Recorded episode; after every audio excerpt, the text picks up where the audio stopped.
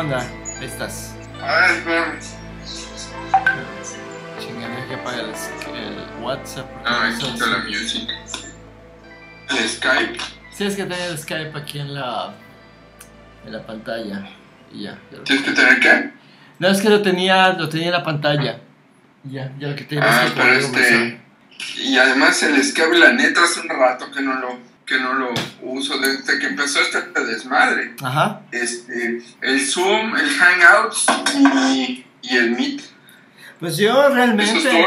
A mí me sacó de onda el, el Zoom cuando empezó a salir todo esto de que no era, no era muy seguro y que la madre. Y lo tenía y luego lo quité y ahorita pues lo reinstalé. Bueno, a mí, yo cuando vi la cara de, de Ivana, cuando le dije, no, es que el Zoom, no sé qué, me vio con cara así de...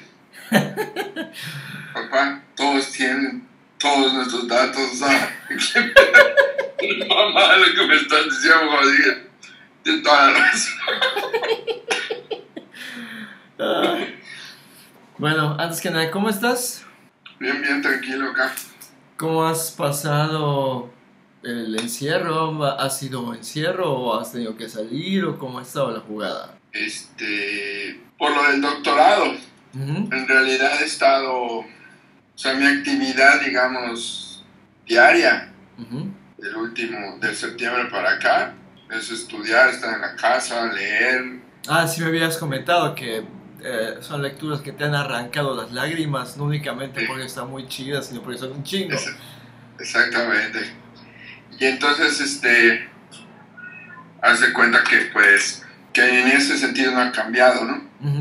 Pero, este, por otra parte, pues el hecho de que está, por ejemplo, la actividad en la mañana, sobre todo, en la mañana, Ivana salía de, de pues, la, la actividad de ir a clase, luego ir a buscar como a las 2, luego eh, y Vanessa solo a su taller en la mañana, llega aquí igual a veces eh, a la hora de la comida, o a veces no se va, entonces como ahora el hecho de que los tres estamos todo el tiempo acá, Ajá. pues obvio, eh, puta, Cambia.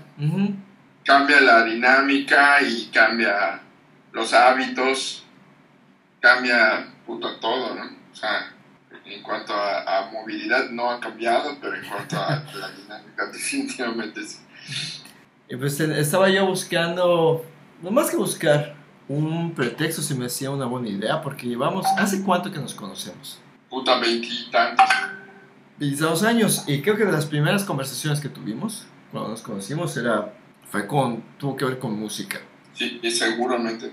Y lo primero que supe de ti es que eres super, eras súper fan de Soda Stereo y de Cerati particularmente. Fue lo primero que supe que te gustaba en cuanto a música. Ya luego, bueno, porque coincidimos y estudiamos en la Facultad de Psicología de la UADI, pues, pues fue surgiendo ya la amistad y todo lo demás y que fue llevando, cobrando eh, diferentes formas y fuimos este, relacionarnos de otras formas. Pero siempre la música estuvo allá. Ujú, Y, sí. y también, perdón, recuerdo que, estaba, eh, que una de las canciones que... Sobre las primeras canciones que recuerdo que empezamos a platicar fue eh, la de justamente ella usó mi cabeza como un revólver. Que creo que tú estabas sacando la línea de bajo de guitarra. Salió en la conversación. Yo te dije que de ocioso en casa yo estaba pues sacando la línea de los, de los, el fondo de los chelos que tenía al, al fondo la, al fondo la canción. Sí. Y ahí empezó como que ya la conversación se fue hacia, otro, hacia otros lugares. Tú eh, te decantaste no solo por escuchar música, sino también por emprender una carrera como músico, formarte como músico, también con la cuestión de la creación de una tienda de instrumentos musicales que tuvo también como una, es- como una la columna vertebral se terminó convirtiendo en el estudio que, que se armó en la parte trasera de esta tienda. Ujú, Y hoy por hoy, digamos que eso es lo que se ha convertido en el aspecto más, más este, presente y que ha crecido de una manera que no sé eh, si te lo habías imaginado, la cuestión de lo que era un, un estudio muy modesto en un principio, a otros dos o tres, otras dos o tres versiones del estudio que se hayan convertido ahora en un, podría ser justo decir un sello discográfico. que es. Sureste Records. ¿Que ¿Cuánto tiempo lleva, tiene Sureste Records siendo Sureste Records? Tiene, este, ahorita estamos cumpliendo dos años, en julio debe de cumplirse dos años, o sea, empezar el tercero, junio, julio. O sea, en realidad la idea tiene más, ¿no? No, Tiene claro. casi- tiene tres años, o sea, como sureste. Es la idea del sello discográfico No, como tal. No, Ajá. Y, y con el nombre, ajá, como, digamos, dos años y medio más o menos, un poquito más tal vez, pero hasta- no se consolidó hasta que no tuvimos el lugar que es la, el estudio, ¿no? Que Pacífico es el estudio porque ahí son unos socios, Ujú. o sea, son Chris y Katsuya, y en Sureste Records trabajan otras personas que no, los que no, no son como ingenieros o no, en la, en la cuestión del audio y de la producción, pues no están metidos como tal, ¿no? Ya. Entonces Pero- son otros compañeros. Ok, pues vamos a hacer esto. O sea, ah, por, por cierto, no te dije. ya estoy grabando. Ah, ok, ok. De hecho, me imaginé que, que, que iba a eso, pero está bien. No, está bien, mira. ah, para mí es, en, en parte Ya, ya curiosidad. puse el pantalón. Ah, muy bien. No te preocupes, es solo, es solo audio. Ah. Previniendo. Eh, para mí es un poco reconstruir una historia de la que no, este, vaya, me fui enterando poco a poco, porque es curioso, a pesar de que vivimos a cuadra de distancia, no nos hemos visto, pero sé que estás allá y sé que has estado haciendo cosas. Ahora, para quienes nos escuchan, eh, que estoy hablando ya, estamos hablando de Sudeste Records y de Pa- Pacífico Studios, vamos a tratar de rec- retroceder la cinta. ¿Cómo surge el proyecto de Sureste Records? Que sí, cumple dos años, van para el tercero, pero evidentemente yo creo que es mucho más tiempo del que lleva gestándose, no únicamente con la existencia de Pacífico, del estudio Pacífico, sino de toda la historia que hay, que hay detrás. ¿Hasta dónde tú podrías eh, retomar o dónde podrías marcar el inicio de lo que hoy es Sureste Records? Este, bueno, para mí el momento en el que surgió la idea como sureste fue cuando en un- unos meses después de que el viaje, es, o sea, no puedo decir que nos separamos, pero sí eh, fue que Ricardo tomó la decisión de irse a la Ciudad de México porque ya habíamos cumplido un ciclo como banda y dijimos, bueno, vamos a pararle esto y hubo esto de que de esos movimientos, ¿no? Ok, unos ah, meses después. pero te interrumpa, ¿el viaje es la banda que tuviste? Sí, es Eh, el viaje, la- eh, ajá, eh, es la banda que tuve con Ricardo y este, durante pues, casi 10 años, hasta un poquito más.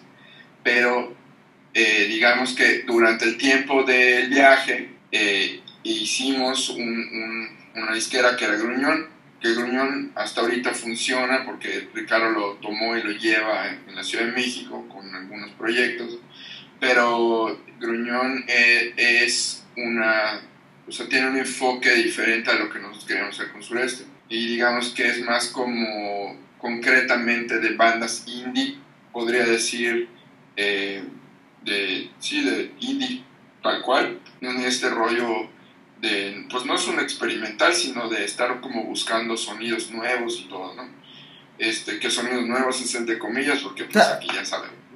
Entonces, este, eh, pero el, la idea era como, aquí no hay como una regionalización, no hay como un, oye, eh, este, estamos como, vamos a trabajar con los con las otras bandas independientemente del género, ¿no? En cambio, en Gruñón sí había como, digo, trabajamos con bandas este, eh, eh, de, de amigos y compañeros que están más o menos en el mismo rollo. Entonces, yo tenía la idea de que, de que se tenía que hacer como un, un,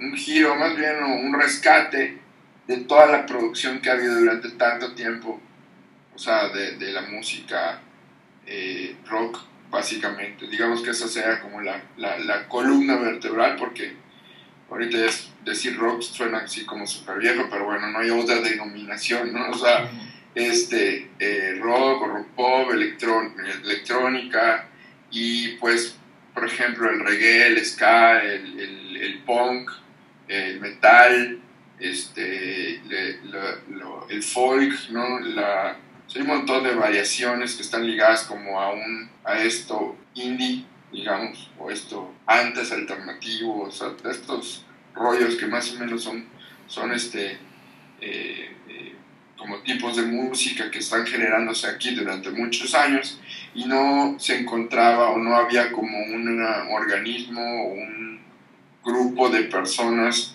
que se organizaran para poder hacer las cosas, ¿no? Y para poder promocionar, para poder tener, mm, le decimos como profesionalización en el sentido de que en todos los pasos de la producción haya alguien que te pueda apoyar para poder tener un mejor, un mejor en términos comerciales, ¿no? Un mejor producto, ¿no? Porque obviamente que tú decidas tocar con la guitarra y así nada más y publicarlos en Facebook y eres un músico que pues no, no te interesa participar y subes tu música al SoundCloud y todo eso está, es otro tipo de música que está bien y respetable y todo, pero si tu idea es meterte como en esta, digamos, en esta estructura de, de, de, de, giras, de, sacar tu, tu, tu música con videos, con eh, em, promocionarla a través de redes sociales, etcétera, pues ya es, estar entrando un poco como en esta llamada industria musical, que es un rollazo hablar de eso, ¿no? Pero más o menos. Entonces, la idea de Sureste pues era tener un equipo de personas que estén en varias disciplinas, en video, en diseño, en, en la producción musical, ya con estudios, en un estudio, no solamente uno, sino hacer una red de estudios, una red de productores, en donde entre todos podamos estar mejorando la calidad de las, de las producciones. Calidad me refiero a sonora, no creatividad. Entonces, este, eh, y entonces digamos que eso era como lo que, lo que, ese era lo que sentíamos, y ahora sí sentíamos porque pues estaba metido, estaba metido un amigo que se llama Luis Sánchez, estaba metido este, algunos otros compañeros y compañeras que eh, inicialmente empezaron y obviamente como cualquier otro proyecto este, de personas pues van entrando y saliendo personas y este, conforme a sus objetivos también y sus tiempos y todo. Entonces, pero básicamente esa era comunidad. Entonces, le, regresaba a la pregunta original, era en qué momento, pues sí fue un poco después de que yo tomé una pausa con, con el grupo y que el grupo estaba como ligado a esa disquera que era Gruñón, a la cual todavía pertenezco por ahí algunas cosillas, y este, pero, este, pero ya era como cortar con esto y abrir como que la puerta a otras, a la, a la música yucateca, ¿no?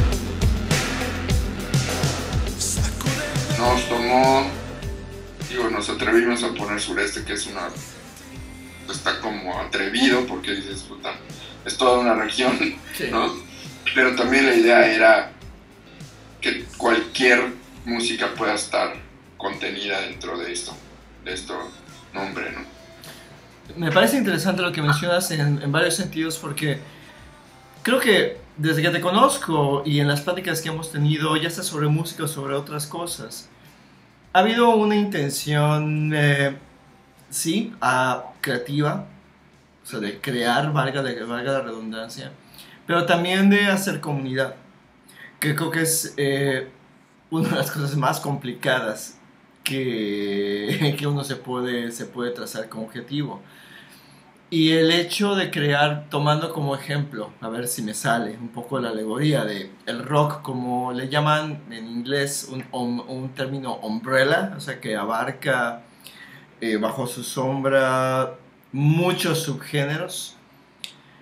Eh, Sureste Records se convierte en esta sombrilla, esta umbrella que acoge no únicamente el hecho de tener un estudio, que por lo que, por lo que comentas es un asunto básico, sino también que haya en, este, en este afán de profesionalizar, no únicamente la, eh, mejorar la calidad de sonido, grabación, mezcla, todo lo que es, lo que por un lado puede verse como lo técnico, pero que es también la metafísica de, de la música en, cierta, en cierto sentido eh, pero también el aspecto, pues sí, de muy, mucho más cercano a la, a la, industria, que es promover, crear eventos, hacer la imagen, la cuestión del video musical, etc.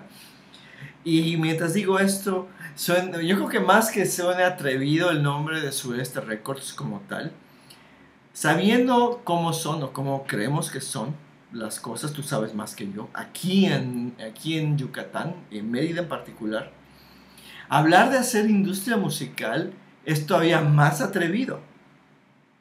Más atrevido por lo que al menos parecería, tú nos vas a contar qué tan eh, acertado no es esto, que las posibilidades de tener una, uh, una industria que involucra un modelo económico que se sustente, que haya un público, que haya consumo, que haya, hay que decirlo, flujo de dinero, ganancias, suena algo muy, pero muy difícil en una, eh, en una región como el sureste. ¿Cómo ha sido esto? Evidentemente no voy a decir, ah, bueno, es que se arma Sureste Records para troquelar billetes para hacer varo. Sí, eso no lo o sea, eh, o sea, ¿cómo funciona esta cuestión de la industria? No está, no, está, o sea, es uno de los objetivos, sí, pero en, entendido de que es una estructura que de, o sea, después de cuando ya empiecen a funcionar las cosas como un engranaje que ya le encontremos como ya le hemos encontrado algunas cosas pero que funcione y que, que, que funcione como una cuestión ya empresarial aunque suenen feas esas palabras a veces este y digo, por supuesto que tiene una, una intención económica, ¿no? No hay, no hay que, por qué tener miedo de eso ni vergüenza, al contrario, es como, es, este, es lo que hay que hacer, ¿no? Porque justo es lo que no hay. Entonces, eh, por una parte hay que aclarar una cosa, muy, o sea, cuando dicen industria musical, muchos dicen que no hay. Y dicen que no hay porque lo toman desde o sea, si estamos hablando de música indie, pues no, no hay. O sea, se está desarrollando, se está creando, ¿no? Pero si estamos hablando, estamos en un grupo de cumbias, por supuesto que hay. Si estamos hablando de un, de un, de un grupo de trova, también hay. A ver, te voy a detener allá. ¿En qué consiste ese si hay en el grupo de cumbias o en el grupo de trova? Hay e industria porque hay productores, hay instituciones, hay una relación entre, entre, entre instituciones públicas y privadas que apoyan a los músicos. Hay este, la infraestructura tecnológica, como no solamente los escenarios y los instrumentos y todo lo que se necesita para montar un espectáculo a tiempo, rápidamente. Hay digamos, tiradas económicas de cuánto cuesta una gira, de cómo la voy a llevar a cabo. Hay, este, hay una infraestructura en las comunicaciones, hay una relación con con este, o sea, esto de las comunicaciones es en relación a la radio, a la prensa, a las redes sociales, o sea, todos estos agentes que están en estos circuitos de en vivo por una parte y en lo virtual o en, no en lo virtual, en lo digital por otra parte, ¿no? Entonces, eh, que obviamente para mí es claro que tienen una infraestructura más fuerte o, o mayor porque, eh, por ejemplo, las giras de las cumbias o las giras de los sonideros, que esas empezaron a finales de los 70s, o sea, nos llevan 40 años de distancia en, en el ir y estarse moviendo alrededor de la península, por ejemplo. Sí. Los cumbiancheros, estoy hablando. Eh, por ejemplo, en, la cuestión de la trova, es algo parecido, solamente que es con asociaciones. Empiezan los trovadores, en casas, en, en, en, fiestas, hay asociaciones, se crea el Museo de la Canción, o sea, hay como una estructura, una comunidad de gente, de público que apoya económicamente a los músicos, que compra sus discos, que compra, que, que apoya como eh, esto, eh, sabiendo que están, que tienen una identidad también con, con, con esta música, ¿no? En cambio, la música indie, digamos que en el caso que es como lo que estamos haciendo, ha habido momentos, bueno, los que me han tocado desde que estoy en esto, ha habido dos o tres momentos, un poco más tal vez, en los que ha como surgido, de repente ha habido apoyo del gobierno, por algún gobierno, o alguna persona que entendía esto y hubo más apoyo, y entonces, este, eh, pues como que se configuraban las cosas para que, para que se pueda decir que había un movimiento o algo así de, esta, de música alternativa antes, indie ahora, o ya ni sé si es indie no, pero, este, pero, pero sí, bueno, había, hay como eh, esta, estos, uno le dice movimientos, pero movimientos es de qué, o sea, no, no, no, o sea, no, no, me, no me termino de completar eso, más bien en cuestión de infraestructura, este es a lo que me estoy refiriendo. Por eso digo que sí hay, ¿no? O sea, lo puedes googlear, lo puedes ver, pones cumbia yucateca, música yucateca, tienen nombres, tienen muchas cosas que están habiendo, lo ves en los videos, en las reproducciones, en, en la radio, o sea, de verdad hay como mucho movimiento al respecto. Pero eso es con respecto a lo que a estos géneros que tienen esos 40 años de ventaja. Por supuesto, por supuesto. Y, eh, eh, has mencionado eh, la cuestión de, pues sí, de la industria que que hay, si lo, si lo trasladamos a la cuestión de la música del rock y de lo indie, de todo lo que está agrupado bajo esta, esta sombrilla que pues, agrupa todos esos subgéneros, creo que uno de los aspectos más interesantes es qué ocurre con infraestructura. ¿Hay? O sea, te estás refiriendo a, Ajá, lo que hace, por ejemplo, a la música que promueve o que busca promover Sureste Records. Existen los elementos para es como que están las piezas del rompecabezas. Sí. ¿no? Sí lo veo. Hablamos de industria, hablamos, perdón, perdón, eh, ese para que no se vaya el hilo, hablamos de la cuestión de la infraestructura, de una cuestión de logística que hace la, que brinda la posibilidad de, no sé, de armar una, una pequeña gira o presentaciones en la ciudad, qué sé yo. Eh, apoyo. redes, hay ciertas redes también. Ajá, redes, ¿a qué te refieres con redes? Eh, redes, por ejemplo, para mí redes es que en ciertas ciudades hay personas que están, que pueden servir como de contactos o de nodos en donde tú puedes trazar una ruta. Ok. Okay, okay. O sea, igual no son muy usadas, pero, pero hay la posibilidad de crear estas rutas, digamos. Y en red, pero digo redes porque eso al final del día son llamadas, son mails, son este... Eh, eh, son literalmente redes sociales. Exactamente, sí. Que pueden llegar a, al país, ¿no? A todo el país. Y que además están, eres con personas que están en una situación similar a la nuestra.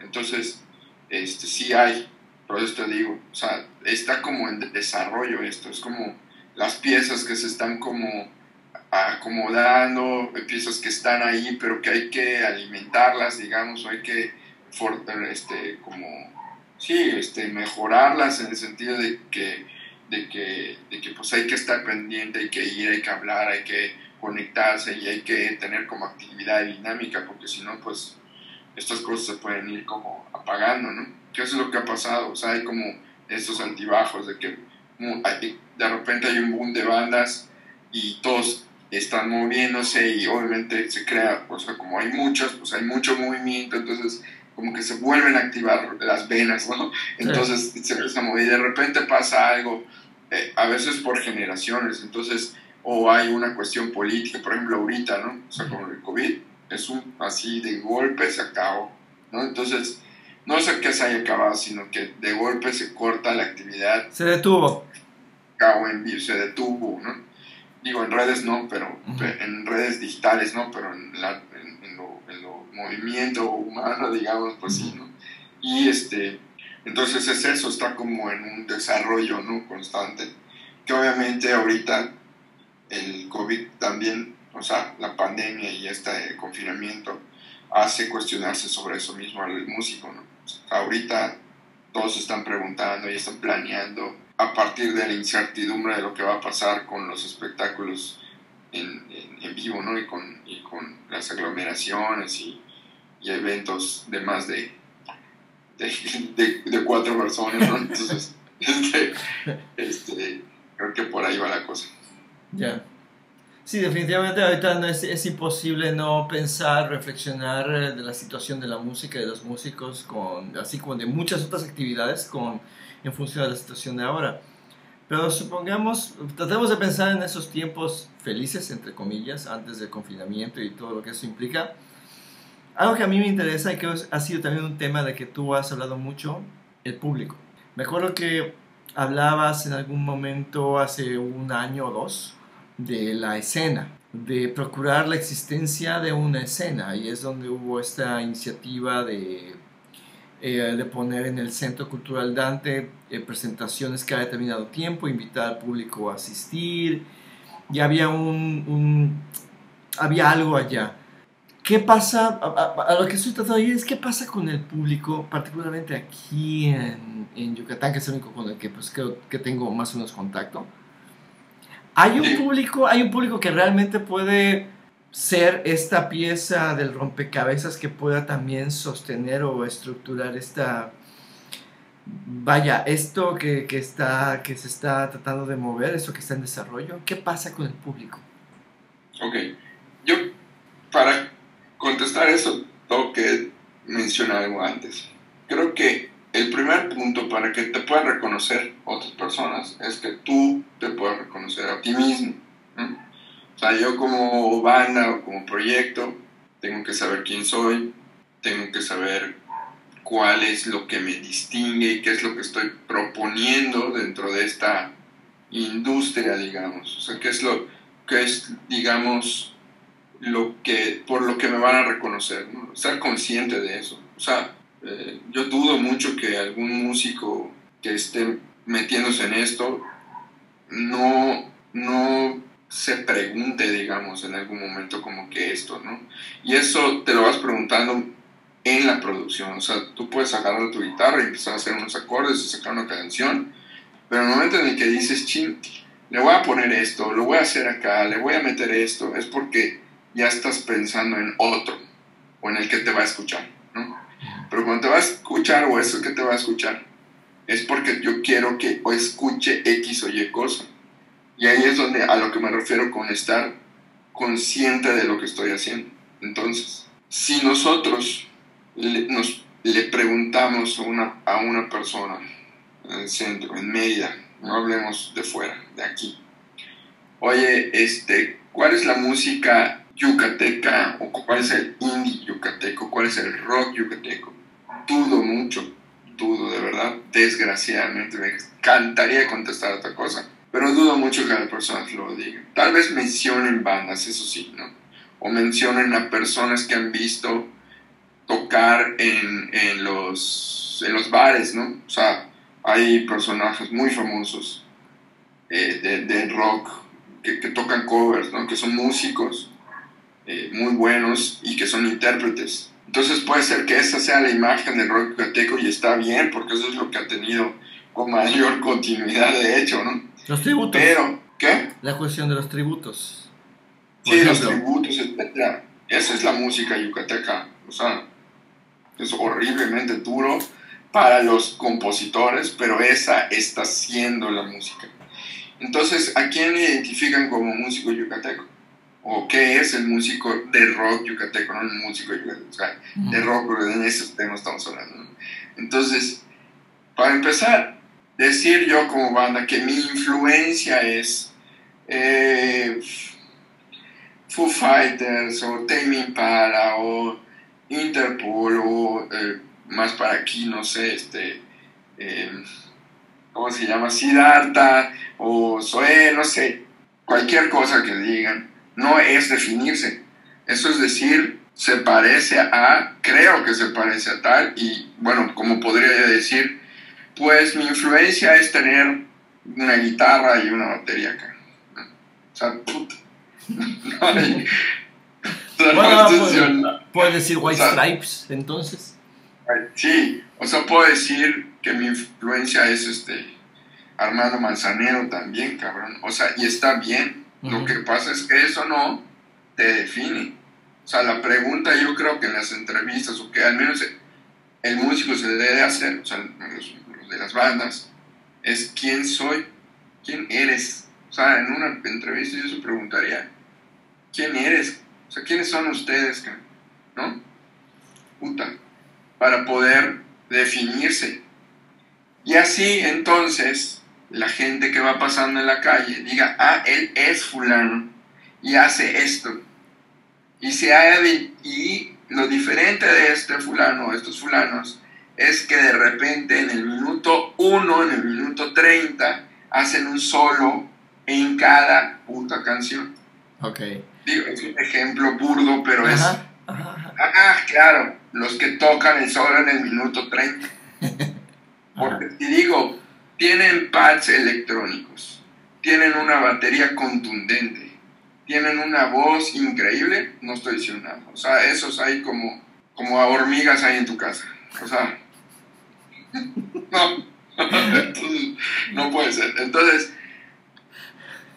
si no hay con qué identificarte, pues la gente no te va a identificar. Entonces lo que quiero decir, ahora siguiendo a la pregunta, es, ¿hay público?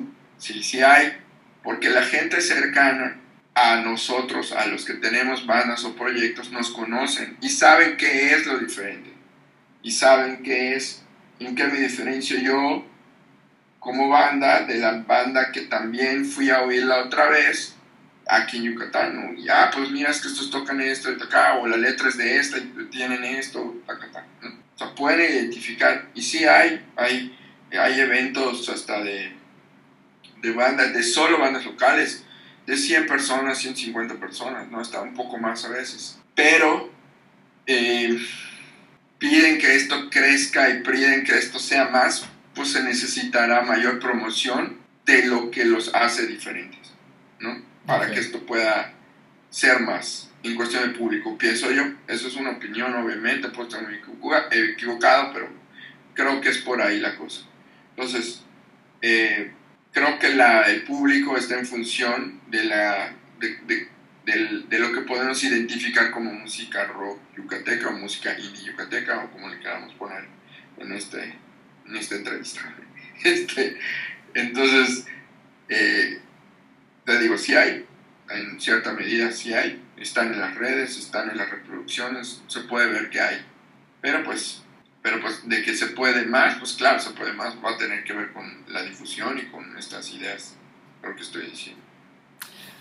Ok, o sea, digamos que está todo puesto para que esto pueda levantar de alguna, de alguna manera. Y tú mismo has dicho que hay, eh, tú mismo has dicho que han habido momentos que ha habido un boom en donde Sí. hay una gran difusión, hay un movimiento muy, muy... Por movimiento me refiero a que hay público, hay tocadas, hay, hay algo que puede uno decir, joder, estamos ante, digamos, la, el surgimiento del rock yucateco, porque ahora el yu- rock yucateco habla de una cuestión también de identidad, no solo de cada músico que reflexione sobre quién soy, como decías, sino que eso conforma, bueno, lo que puede ser eh, una parte de la geografía del rock en México.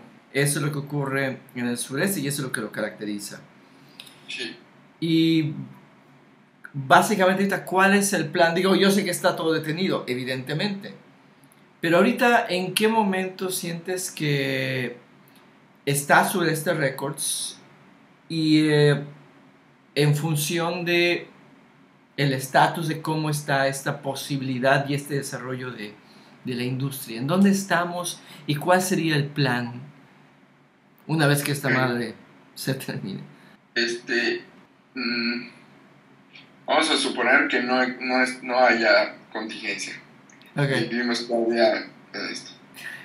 Eh, el, el trayecto que hemos tenido hasta ahorita ha sido como complejo en el sentido de que esperábamos cosas o, o, pensábamos que teníamos cosas o que las bandas tenían y sabían cosas cuando en realidad no estaban como completas o desarrolladas estas cuestiones. Como que, por ejemplo, eh, hay muchos que tienen mucho talento y tienen una, buena producción en el disco, en el estudio, pero a la hora de llevarlo al, escenario, pues, pues les hace falta, ¿no?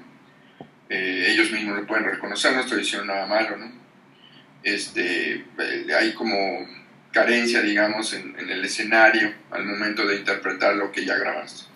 Hay otros que al revés, o sea, en vivo suenan increíble, suenan todo perfecto, o así suenan porque hay, es otra dinámica la que es en el escenario, ¿no? La, energía, el, frontman, etc.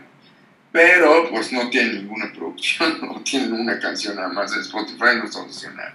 Entonces, o sea, es como esto. Entonces, otros también hay como mucha, mucha inestabilidad en cuestión de, de los miembros de las bandas, ¿no? O sea, de, de, la, de, la, de la consistencia que puedes tener en una banda, porque la gran mayoría, y, está, y es normal, o sea, no estoy diciendo nada nuevo ni nada extraordinario que nadie sepa, pero todos tienen chamba porque están trabajando en otra cosa o están haciendo además de la banda están haciendo otra cosa. Digo, pueden ser mismos músicos tocando en otras bandas, pero pues... Uh -huh.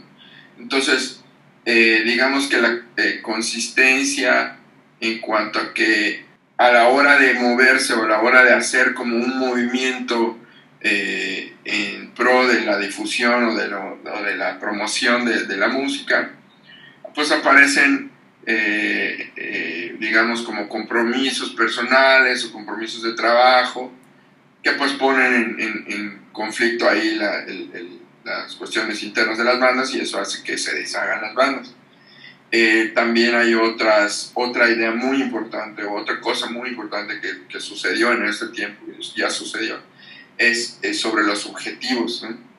Una cosa que nosotros no nos habíamos dado cuenta, la verdad es que, al menos en lo particular, a mí, no, a mí me sorprendió como cuando me cayó el 20 porque una persona me lo hizo ver, fue ante la pregunta de qué es lo que están buscando, qué es lo que quiere el, el músico. ¿no? Entonces, después de medio responder ahí, salió la palabra fama, ¿no? salió la palabra reconocimiento. Uh -huh.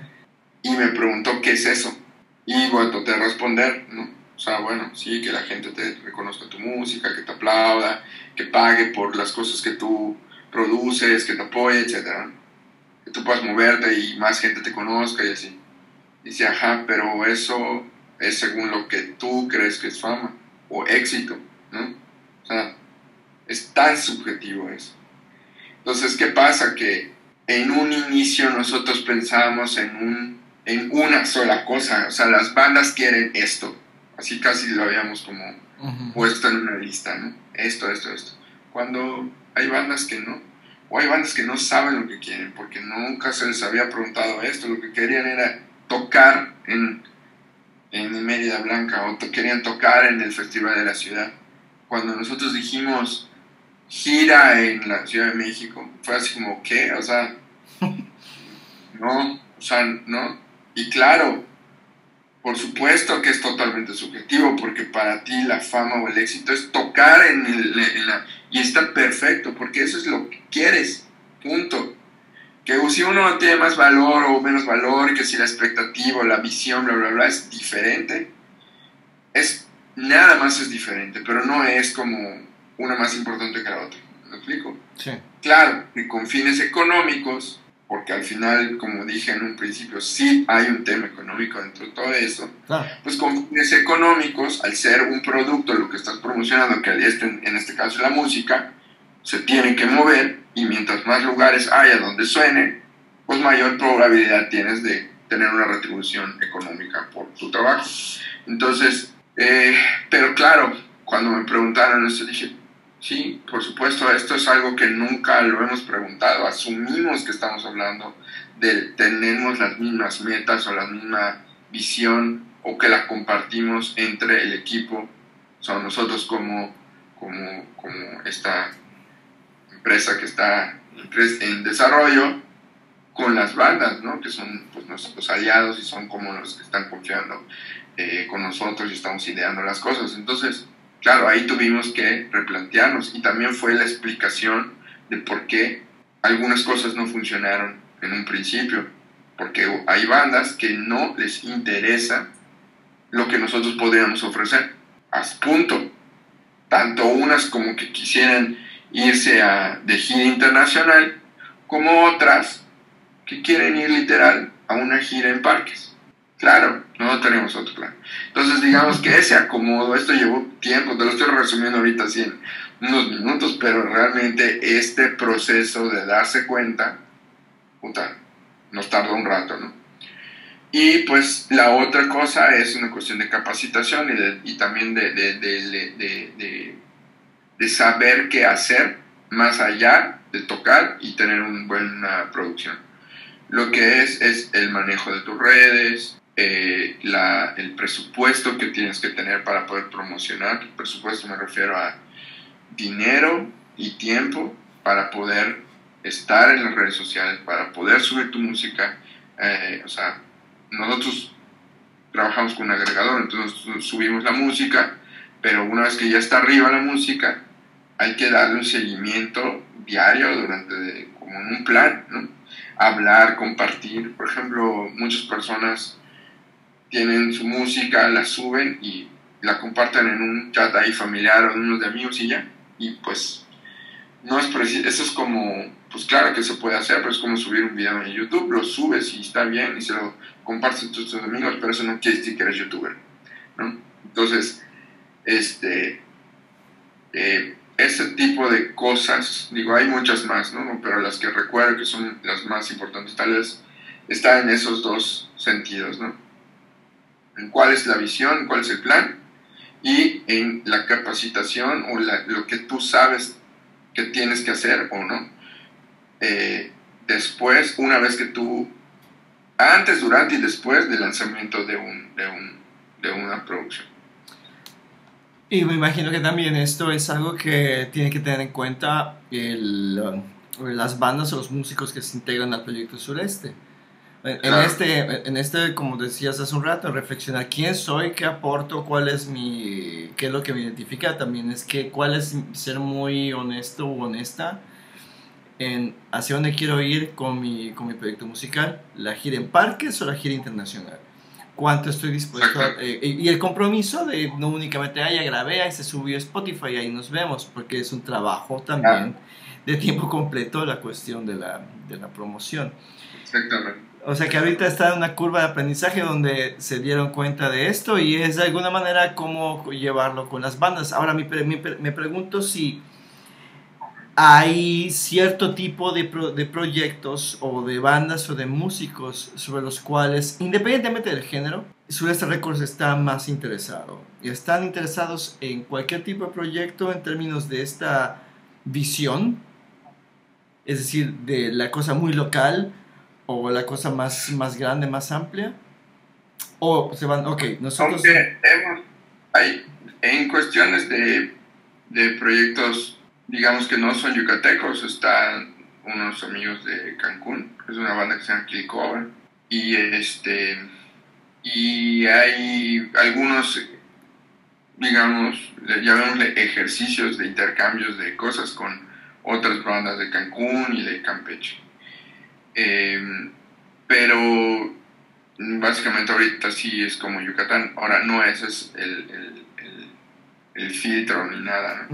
Creo que en un, bueno, no creo, en un inicio empezamos con las bandas de los contactos que teníamos, de amigos, ¿no? de gente con los que habíamos tocado, eh, explicándoles cuál era la idea original y todo. Y de ahí surgió como una primera vuelta, digamos, ¿no?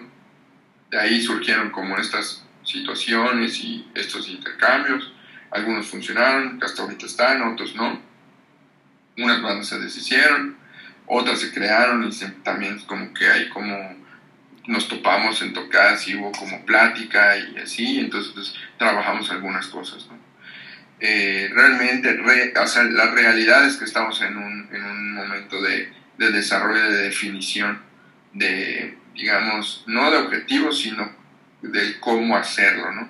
Es como saber qué quieres, pero muy claramente y con objetivos generales y objetivos específicos, pero, pero el, estamos en el, ok, hagamos lo que sabemos hacer, pero también hay que ir como construyendo nuevas ideas, especialmente ahora sí, ya en una realidad que es sin tocar en vivo, o sea, sin tocar en, en, eventos. ¿no? Y esa línea, cuando me preguntas qué es lo que viene o qué es lo que sigue, es totalmente digital el asunto. ¿no? O sea, la red que se tiene que tejer es digital. Por lo tanto, el dominio de los instrumentos eh, digitales, de las redes digitales, redes sociales digitales, pues definitivamente es forzoso, ¿no?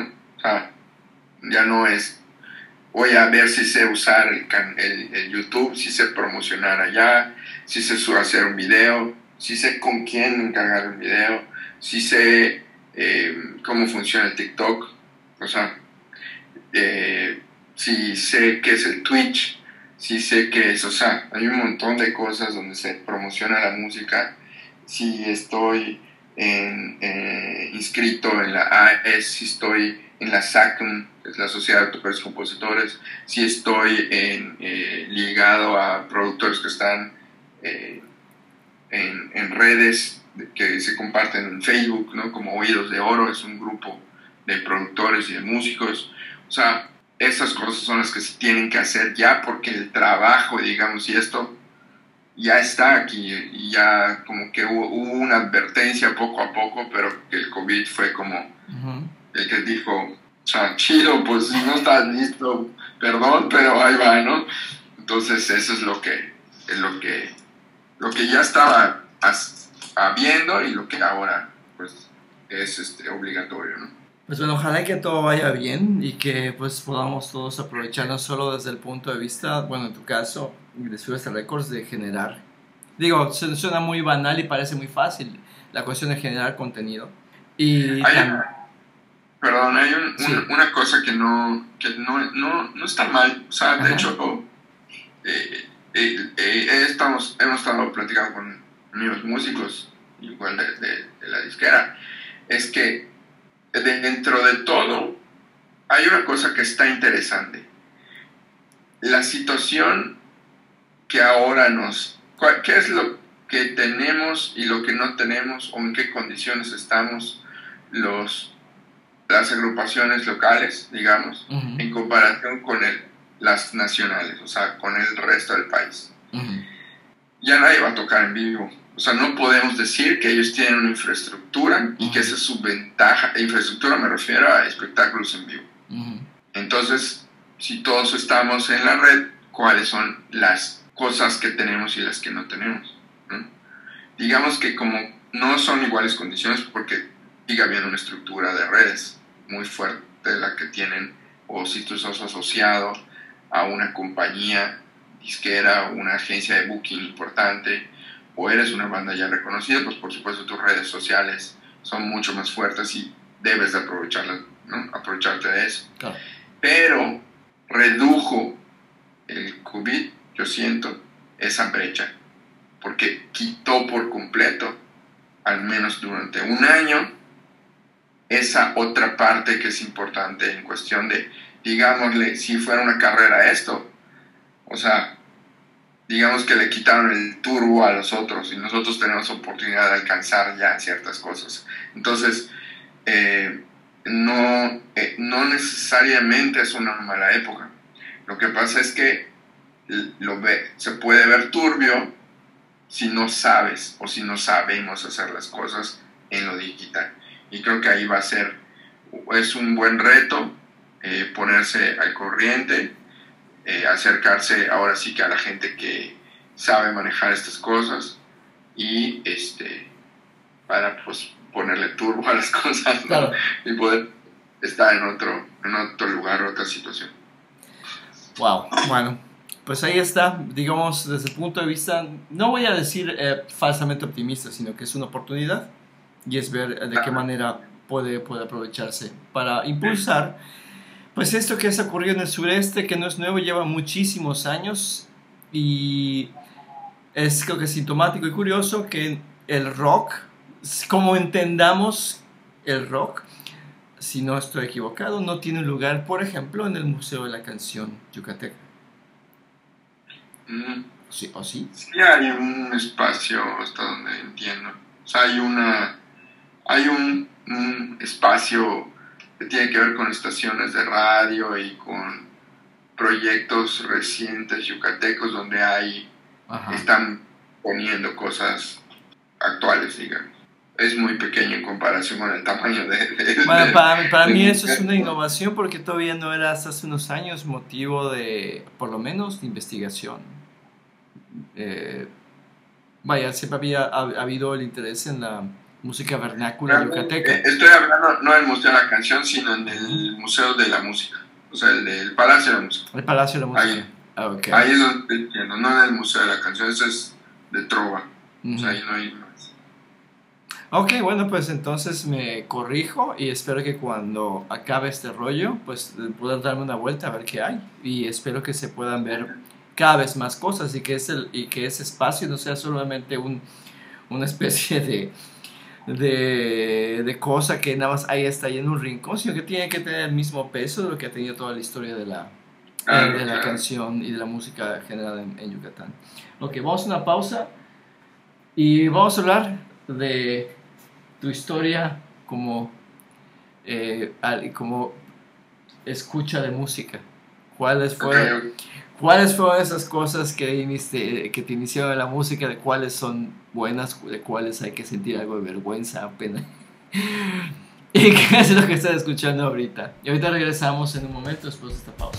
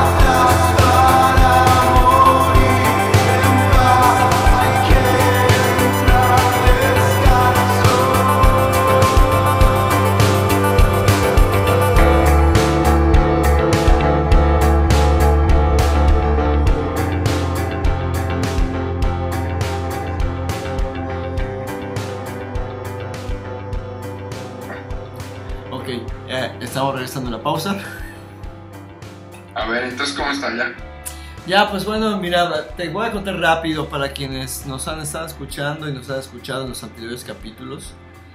Ajá. Y igual ya están hartos de escuchar esta explicación, pero esto ocurre de, de que hace un tiempo, no mucho, pero, ta- pero tampoco, tampoco, estaba yo, me encontraba yo felizmente escuchando black metal, que es un género que pues cada vez me estoy aficionando cada vez más y escuchando con más atención.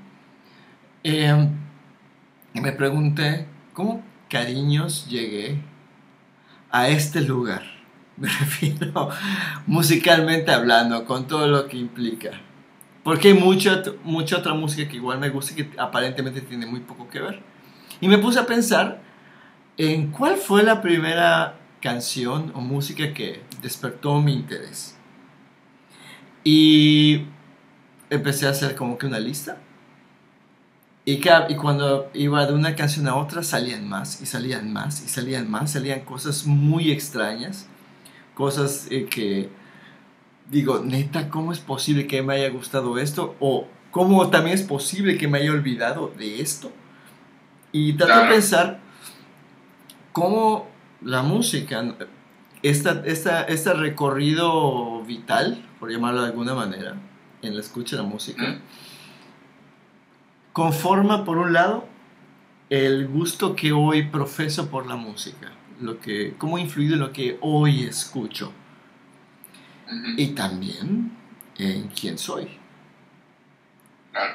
Y bueno, a mí me parece todavía mucho más interesante viniendo bueno, un amigo de hace tantos años que se, creo saber cuál es la música que te gusta. Eh, y también eres alguien que, traba, que está, me, tiene los pies y las manos metidos en varios ámbitos relacionados con la música, desde la producción, la creación, la promoción, etc. Así que va la pregunta. Y voy a tratar de ser muy, muy, muy breve y muy al punto, porque como ya bien me conoces, doy muchos rodeos. ¿Cuál es la primera canción que recuerdas tú haber escuchado? La primera es una canción que tuvo que haber sido de Rocío Dúrcal, lo de Juan Gabriel. Pero ¿cuál es? Esta es bueno, la- Ah, espérame, obviamente las canciones de Cri Cri fueron primero que todo, ¿no? O sea, Ok, pero por algo estás, por algo estás señalando esta. Esta de... Claro, porque ya no era una canción que estaba dirigida a arrullarme o a cantarme a mí personalmente, como, como puedes hacerla en, en- en el... Sí, o sea, o sea, no- o sea, Cri Cri me lo cantaban a mí, a mi hermanita, y, y con eso jugábamos y así, ¿no? Pero ya una canción que estaba ahí en la casa y la oyes, ya es otra cosa. Claro. O sea, no era para ti, ¿no? Pero la, la escuchaba y por eso mi mamá escuchaba a Rocío Dúrcal, este, y Juan Gabriel, no, Juan Gabriel sí, este, La de Déjame Vivir, donde están peleándose. Sí, esa, o sea, esa me acuerdo, y este, y también una de, a mi papá le gustaba el Nova y tenía un disco ahí, este, que escuchaba mucho y que, y que recuerdo las melodías, como la de Bahía, hay una canción que se llama Bahía, Ujú. está súper bonita. Este, y, eh, y por ejemplo, Vicky Carr, este, Amanda Miguel, eh, eh, ¿cómo se llama? Eh, sí, esas, esos igual le gustaban a los dos, a mi papá y a mi mamá. Es decir, o sea, como el drama. eh, de hecho, este, si recuerdas a, nuestro amigo- a Luis Alcocer, Ajá. tuve una conversación con él y él se refería de una manera muy particular a ese tipo de música. Eh, la música de mujeres despechadas que despreciadas por su amante y de los hombres borrachos abandonados por su esposa abrazando su almohada. O sea, como que, esa es, como que esa es la música que de pronto invadió e inundó nuestra infancia. Pero algo que quisiera preguntarte, eh, ¿recuerdas alguna, por ejemplo, la música se escuchaba en casa, en la radio, o tú decías, había discos, había vinilos? Había radio, había radio, eh, no me acuerdo qué estación era, pero había una estación de radio. Radio 1000 es, era de la, es de la Ciudad de México, ¿ah? Sí, pero Radio también tenía llegado hasta acá. Este, es que para entonces estaba, estoy hablando de cuando yo estaba muy chico, estaba yo en la Ciudad de México. Ah, ok. Entonces por eso, y este, sí era en la radio y en la consola, tenían una consola en los sofás. Este, y ya como en el 84, o sea, tenía yo 83, 84, cuando ya tenía yo este, 6, 7 años, o 5, 6, por ahí. En casa de mis tíos había una antena parabólica Ajá. y eh, había MTV, que MTV fue en el 83 o en el 84. Creo que es el 84 cuando surge MTV, si no me Bueno. equivoco. Entonces, yo de los primeros, por ejemplo, si cuenta eso, mis, prim- mis primos, mm, pues veía yo los videos con ellos. Entonces, por ejemplo, vi un video de Queen, Ajá. de una canción que se llama Kingdom, Kingdom of Magic. O, ah, kind of Magic. Kind of Magic, perdón. Entonces salía Kind como una especie como por dioseros y de repente se iban transformando. Increíble, increíble el video, era una cosa tan emocionante, así magos y todo. Y este, disparaban, así, era una cosa que hace poco vi ese video. Obviamente, ridículos efectos especiales, pero este, pero, pero la música estaba, este, además era un cancionón, un cancionón, para que veas, esa canción sí me impactó, sobre todo. De hecho, escribí algo sobre eso, no me acuerdo, no me acuerdo pero el solo de esa canción, dije, puta, no sé, la guitarra es parte de mi vida ahora, ¿no? El solo de esa rola. Y había una canción de, ¿cómo se llaman? Es que no era Black Sabbath, era de Ozzy Osbourne Ajá. que se llamaba, o que se llama, este, So Tired, So tired. Ajá. ajá, que es como una balada, ¿no?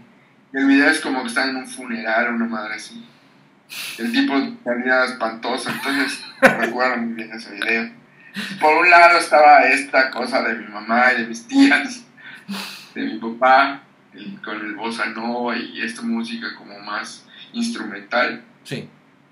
este y del piano también me acuerdo que había un disco de piano y un disco también de de, de jazz o de trompeta a mí mi instrumento favorito es la trompeta no la toco creo que es lo más cabrón que hay de tocar pero es mi instrumento favorito yo creo que de ahí también y por otro lado pues ya tenía yo a mis 6, 7 años ya tenía yo lo gringo encima, ¿no? O sea, en el sentido de, del MTV. Aquí, por ejemplo, del, eh, quisiera tener aquí un momento porque creo que es un lo que estás contando es un momento crucial. ¿En qué sentido? Nos cantaban a todos, o la mayoría de nosotros de esta generación, bueno, yo soy un poquito más grande que tú, canciones de Cricri y había los discos de Cricri, había canciones que repetías, ah, tenía sus favoritas y unas que de pronto, en fin, ah, se empieza, a- se nos empieza, digamos, involuntariamente a doctrinar en cierto, cierto tipo de música. Y entre ellos está lo que escuchan los padres. Hablas de la bossa nova, ah, de las baladas románticas patibularias y eh, del pop mexicano de los 70s y 80s. Había, por ejemplo, cuando se ponía música en tu casa antes del MTV, había algo que tú decías, puta, ahí pusieron esta madre otra vez, o habían cosas que, que te gustaban, que te, que te gustaba escuchar, o que incluso tú pedías que pusieran. ¿Había algo, hubo alguna situación así que recuerdes? No recuerdo pedir.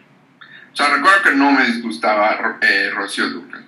Ah, ok. O sea, o sea, me la sé y no me da vergüenza, me gusta. Ok.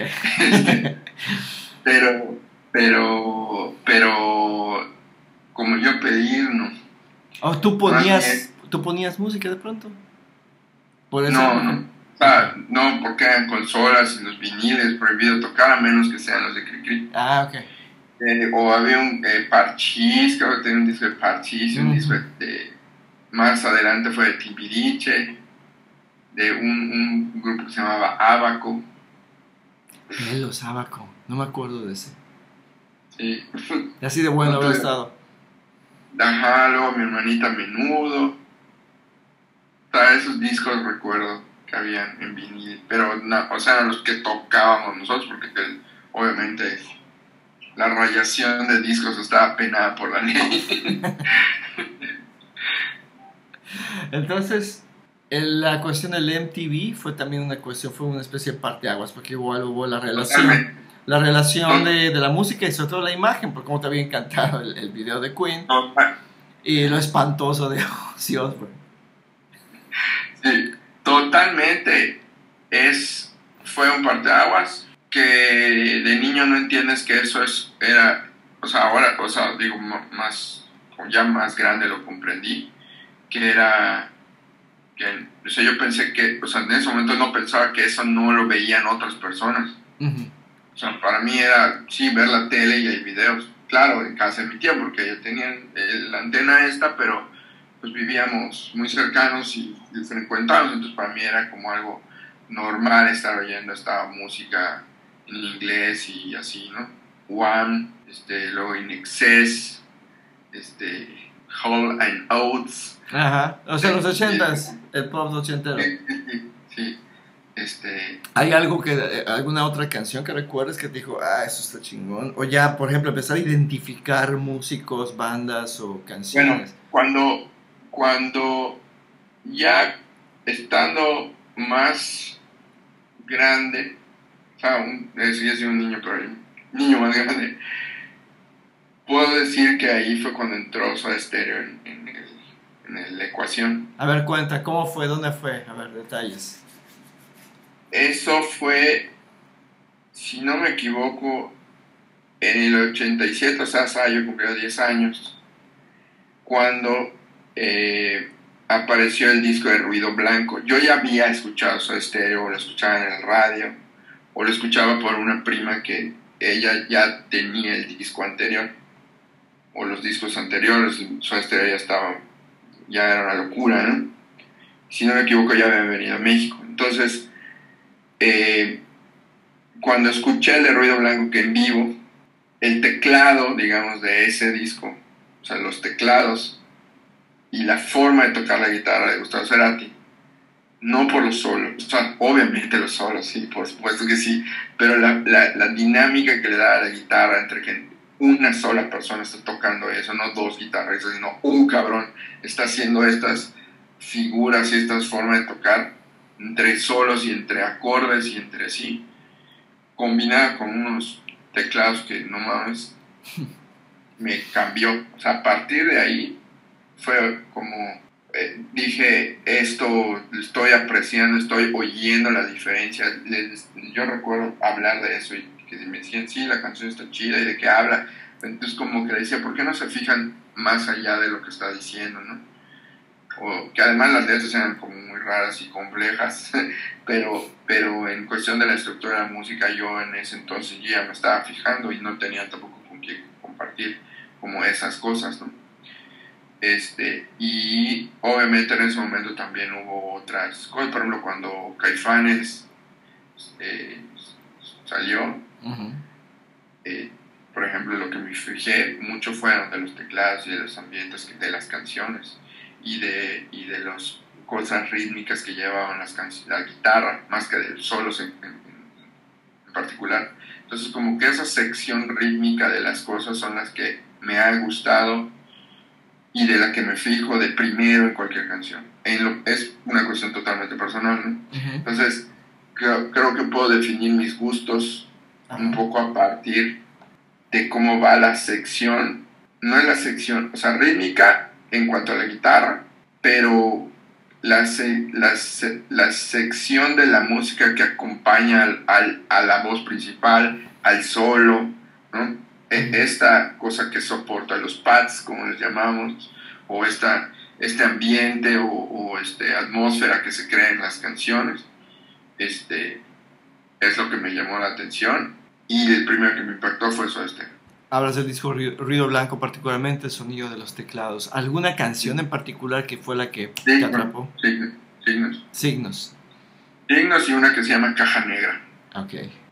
y Caifanes. Bueno, estamos hablando de la época, creo que, si no me equivoco, más fuerte de esto que se llamó rock en tu idioma, donde llegaron un montón Sí, de... ya luego de, o sea, Ruido Blanco creo que todavía no estaba el rollo de rock en tu idioma, ya Mm. unos años después, unos dos, tres años después. Sí, porque recuerdo que, y eso que ha sido motivo de, de mucha crítica y controversia, porque era como que en México, ante, por los 70s, etcétera, el, como que el rock estaba como eh, vedado, eh, en- no era una cuestión que pudiera escucharse tan, tan libremente. Y lo que se criticó mucho, recuerdo, es que se hizo, hubo todo este boom del rock en tu idioma, pero que no le daba espacio particularmente a grupos mexicanos, se tenían grupos chilenos, argentinos o de estéreo. Me acuerdo que se puso moda hit, se puso, ah, bueno, vino la cuestión de los grupos españoles, entre ellos, entre hombres G, entre, bueno, una cosa rarísima, bizarrísima, los toreros muertos, por ejemplo. Sí.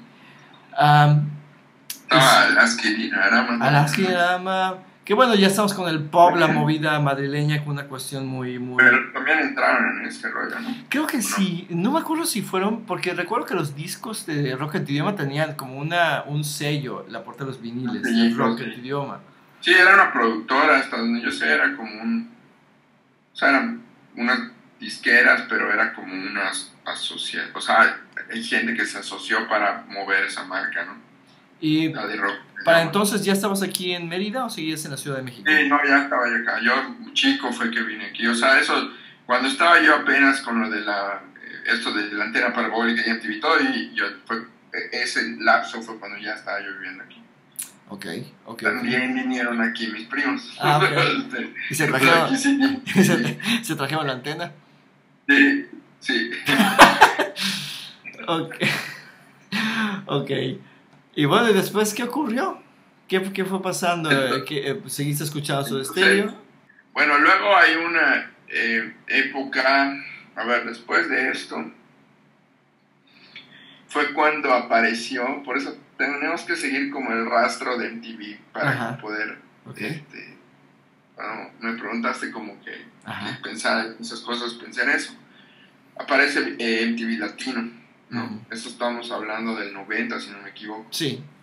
Ah, y en el MTV Latino, que primero era una sección dentro de MTV como canal, había una, primero empezó como sección, ¿no?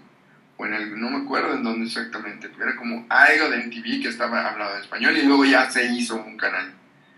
Pero en ese lapso, en, ese, en, en esa cosa, pues había secciones, la sección de Headbangers, ¿no? La sección que era un poco más folk y, y de verdad latina, y, y como que hubo, eh, o sea, hubo, se empezaron como a mezclar muchas cosas, mientras que en México hubo un boom de telenovelas Mm. y de, y de programas que también competían para la edad que, la que tenía con estas caricaturas japonesas, Ajá, el anime Eh, japonés. el ajá, de, de esta, la ranita de metán, Pura cosa para levantar el ánimo, ¿no? exactamente, este... José Miel. Jorge Miel, exactamente, de estas que ya sabemos.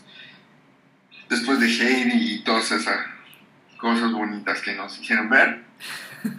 Y entonces, digamos que se iba como combinando, ¿no? La costa de la telenovelesca con la- el anime japonés, en español, esas traducciones, luego también este... eh, eh, y la música que en mi caso estaba todavía este MTV gringo por la antena parabólica y también estaba el, el MTV latino por el- la señal de cable, ¿no? que ya Sí. había cablevisión. Entonces, eh, pues empieza a ver como un... eh, bueno, para mí era como ya, oye, está- hay muchas cosas, pero lo que me llama la atención finalmente pues es el rock y en este caso cuando aparece Nirvana. Y ahí viene el segundo el segundo trancazo no que es el grunge. Este porque hasta antes de eso por ejemplo Van Halen este ¿cómo se llama? Metallica. Eh, el hair metal. Perdón, perdón, por estar diciendo esos dos nombres juntos, pero, este, eh, igual, este, eh, ¿cómo se llama? Este, los Hysteria, Def Leppard, este, estas bandas que habían canciones, ay, son canciones muy buenas. Def Leppard me encanta, yo sé que a ti también no te hagas. sí, de hecho, güey, güey, mi primer, el primer vinil que compré con mi dinero, que me gané, que me gané ilegalmente, porque yo le rentaba películas a mis compañeros de secundaria. Fui a hacerse comprar mi disco de Def Leppard Hysteria, que ya lo tengo aquí. Sí, sí, sí. Sí, Bueno, pues, bueno, discaso. O sea, entonces estábamos en eso y de repente aparecen los sucios. Justo a la edad en la que yo también andaba de sucio, entonces se combinó perfecto. este, y yo he oído, me acuerdo la opinión de varios amigos guitarristas, de estos guitarristas virtuosos o, o que son muy buenos en la guitarra, en los solos y todo esto. Dijeron, güey, se murió el rock por el grunge y todo.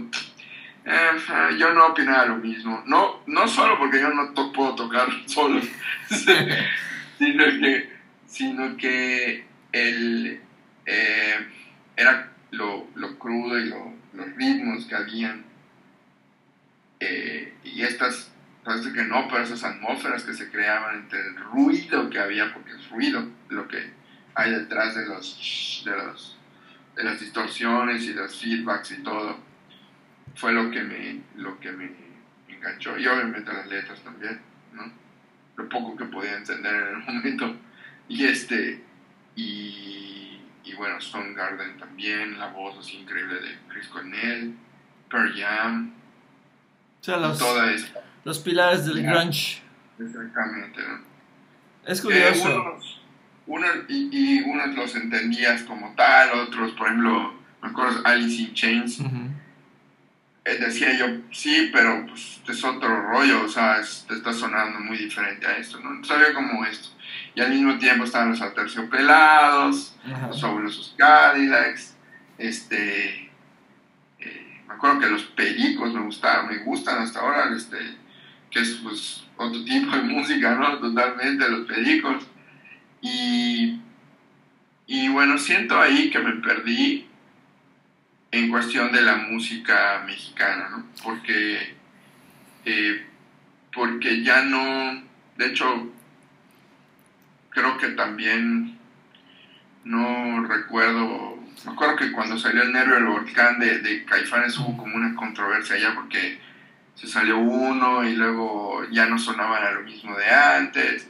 Y me acuerdo que dije, güey, o sea, sí, está bueno el disco y la verdad que me gusta mucho también. Pero, cabrón, están haciendo otras cosas en el mundo y qué está pasando acá, ¿no? Que no, ¿por qué no hay? Supongo que había, hay mucha explicación, la verdad es que yo no he ahondado en esas explicaciones respecto a la, a la música, pero, a la música mexicana, pero yo creo que era porque había una competencia ya Ah. internacional. De alguna manera esta idea de, de no me gusta la palabra globalización, pero de, la, de, de esta este ya apertura, digamos, Mm. en, en cuestión de tener un poco de más de acceso, al menos acá en Yucatán, y creo que ahora me doy cuenta que sí fue diferente a, a otras partes de la República, porque nuestras referencias, fíjate, en la Ciudad de México, por supuesto que habían bandas, por ejemplo, re- recuerdo esta que se llama los, este, ay, la, ah, chingada, más, se me fue el nombre, los de la cárcel muy famosa. Ah, la castañeda. La Castañeda, perdón. O sea, de repente habían como cosas ahí que, me, que decía yo que estaban interesantes y todo, pero no era como... Eso estaba ciudad, pasando en la Ciudad de México. Estás pasando de, ver- de verdad en el centro. Entonces, la comunicación que teníamos o el acceso a esta música estaba limitada porque estaban limitados en los canales nacionales, que era Televisa y, y Imevisión, ¿no? Entonces, en cambio nosotros primero tuvimos el cable. Ujú. O sea, entonces entre ver las cosas que están pasando en AXN, en MTV, en, en, en TV este... Sí, porque además aquí la, la televisión por cable aquí llegó muy tarde, en co- digo, en comparación con la Ciudad de México, como llegó, igual el MTV, como que tú mencionas, yendo un poquito más atrás, igual con mis primos y amigos que tenían parabólicas cuando yo veía cosas. Exactamente. Entonces, a eso me refiero con que el acceso, o sea, el contacto que tuvimos con la música fue muy diferente al que hubo en la Ciudad de México, donde se estaba viviendo esta música del rock mexicano. Por eso yo creo que hubo una, una distancia. Solo llegaba lo que podíamos ver en roqueterías o en Redicom. No sé si Redicom ya estaba para entonces, pero, pero en las roqueterías y había una tienda en, en el centro igual que tenía como estos discos y que llegaba uno que otro y ahí veías los que ya tenían alguna especie de contrato, ¿no? Como la, este, la Lupita y Fobia y esta, había otra banda, este, ah, bueno, habían varias otras bandas, pero no era como lo que normalmente ya buscábamos y... Sí, como que, el, el- como que el rock mexicano tuvo el problema de la limitación de canales y además como ya habíamos escuchado tanto y tanto de lo que venía del MTV y de la música en inglés y la música mexicana rock sonaba tan distinto sí, que como que distinto. no, no entraba y ahí era su, su- digamos que la posible virtud de esta primera música de rock eh, que, que trataba de escalar a gran, a gran escala, valga la expresión, era tan Ujú. distinta a lo que yo escuchaba, porque yo soy un poquito, un poquito más grande. Primero el hair metal con, con Motley Crue, este. Rat y estas bandas, Warrant, etc. Y yo estaba esperando cuando escuchaba, a ver, este grupo mexicano, así que Caifanes, que la, la negra Tomasa, que eso no es rock. Eso, eso, son cumbias, eso es una mierda. Obviamente, pues uno va recapacitando cuando uno madura, ¿no? este. Y sí, digo, ah, creo que sí nos llegó tarde y, eh, la música mexicana, pero ahorita ya no es una. Ya te creo que la situación es otra. Pero bien, estaba ocurriendo esto y decías que todo, todo eso venía a cuento porque te sientes que te perdiste de esta música mexicana que estaba ocurriendo en este momento en el que hubo esa explosión y el boom del, del MTV e incluso el MTV, el MTV latino. Claro. Una pregunta, Sí, eso. una pregunta, porque eso tiene que ver mucho conmigo y, es- y tiene que ver con lo que dije con lo de la negra Tomasa. No, el- las diferentes géneros que tú escuchabas, ¿no te causaba algún con una especie de conflicto en el sentido de que, bueno, a mí me gusta esta madre que es muy ruidosa y muy, muy, muy, muy sucia? Y luego, es- y luego tengo por otro lado los fabulosos Cadillacs o a los Pericos que sonaban otra cosa. ¿No te causaba conflicto? ¿Todo te llegaba bien? ¿Lo acomodabas sin problemas? Sí, lo acomodaba yo sin problemas, porque entendía yo desde entonces que eran diferentes discursos. No, no, nunca me tenía, o sea, tenía los discos así, ¿no? Por ejemplo, o- otra otro banda y yo me acuerdo la primera vez que oí Radiohead fue en un concierto de MTV que era como en una playa, o sea, era como un estaba como en vivo. Ajá. Para- salió para Pablo Honey, o sea, Ah, el el disco de primer- Pablo Honey. Pero, pero eh, esa primera vez que vi dije, "Uh, aquí está sonando algo distinto, ¿no? Sí. Este, y esa también hubo como otra, se fue cambiando de del grunge y de este movimiento a este sonido inglés ya de Radiohead y de Portishead y Massive Attack y ahí, ¿no? Entonces, pero yo creo que esto empezó desde antes, o sea, contando lo que les estoy contando, o sea, esta como historia está como empapada de muchas cosas. Entonces, no, al menos en lo personal, no, nunca tuve conflicto. Tenía conflicto cuando iba yo a una boda.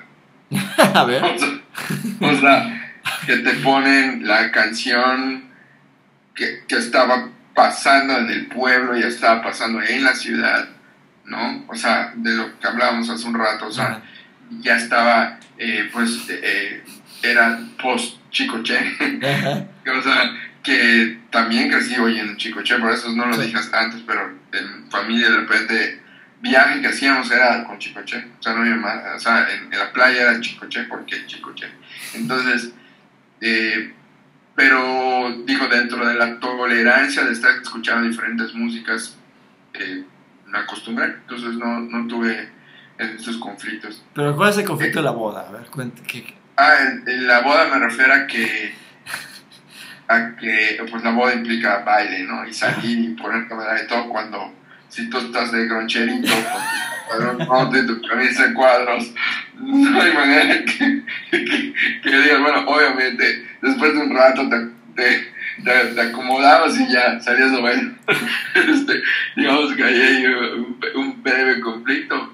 Pero más adelante, de hecho ya una vez que estábamos en la facultad y todo, cuando vino ya este introducción al, al, metal, al black metal y todo eso para entonces, eh, ahí tal vez en un principio, a ver, ahorita que recuerdo, Rage, Rage Against, Against the Machine fue una de las bandas que me causaban conflictos porque yo sí sentía que estaba más fuerte que todos los demás.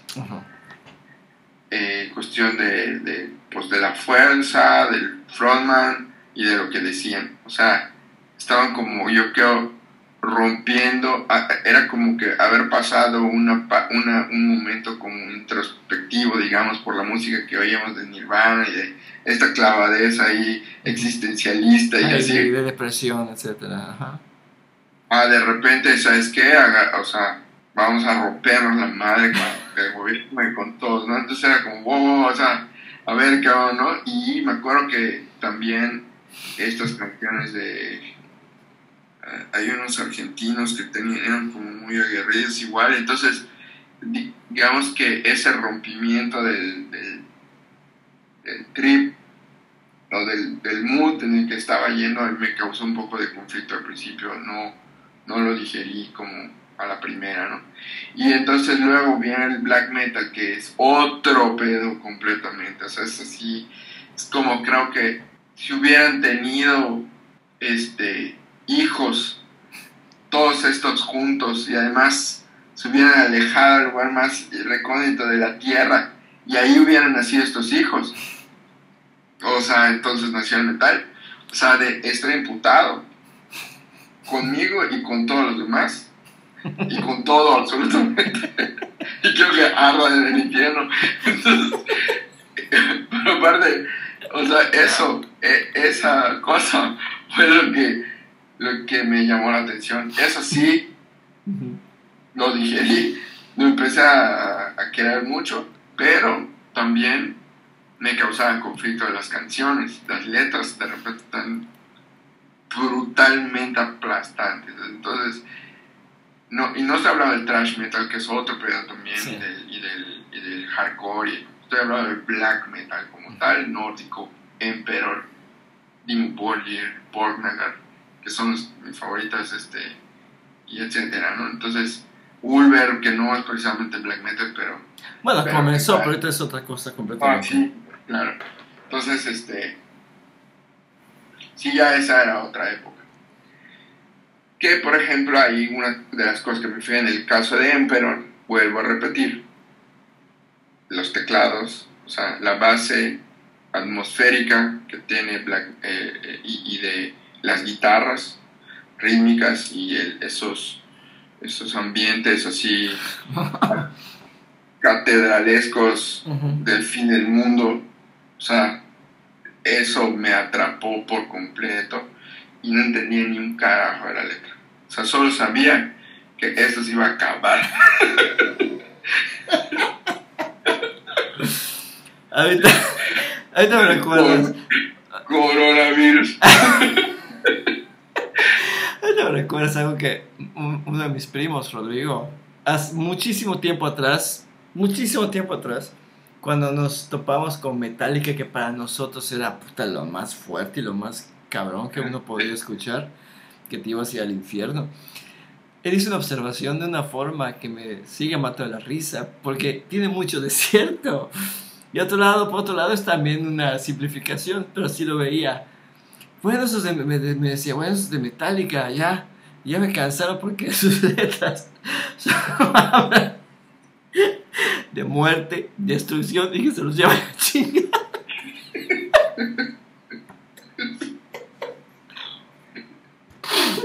Y bueno, el, black metal tiene otra, otra cosa, otro discurso que así es completamente nihilista.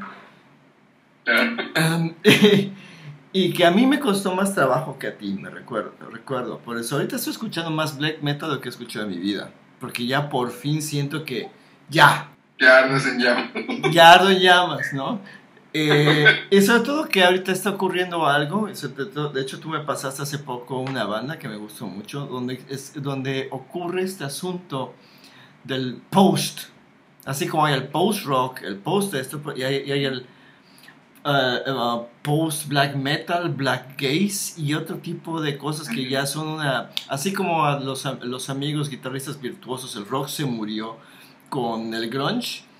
Para muchos metaleros black met, eh, de black metal del old school dijo ya el black metal ya chingó a su madre con estos hipsters que dicen que hacen black metal no Ajá.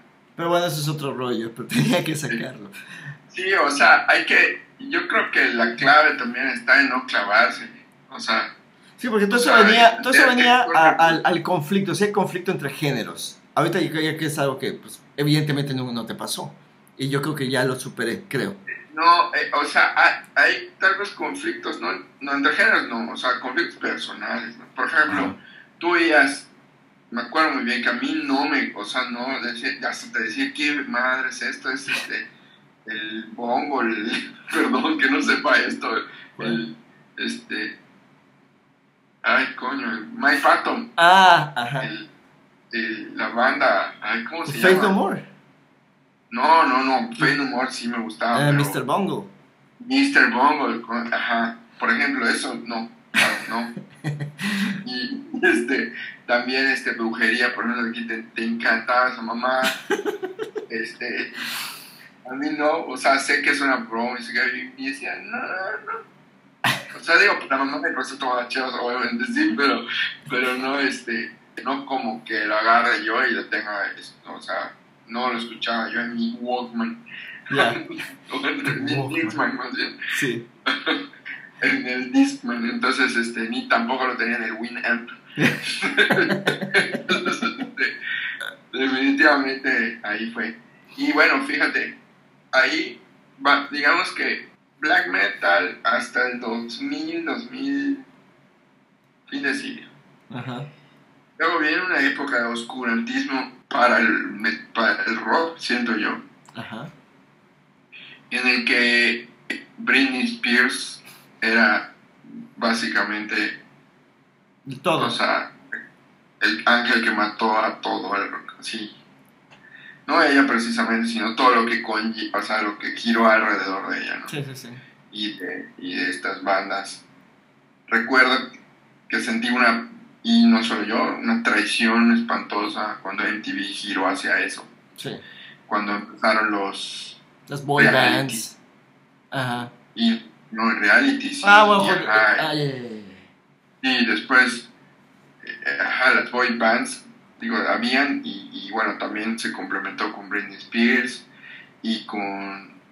Pues toda esta onda, ¿no? El hip hop estaba ya un poco más fuerte, bastante más fuerte pero el hip hop ya no el callejero, no el que puta, sino ya era como este hip hop 2000ero pop, ¿no? O sea, entonces ya, yo me acuerdo, dejé de ver por completo en TV.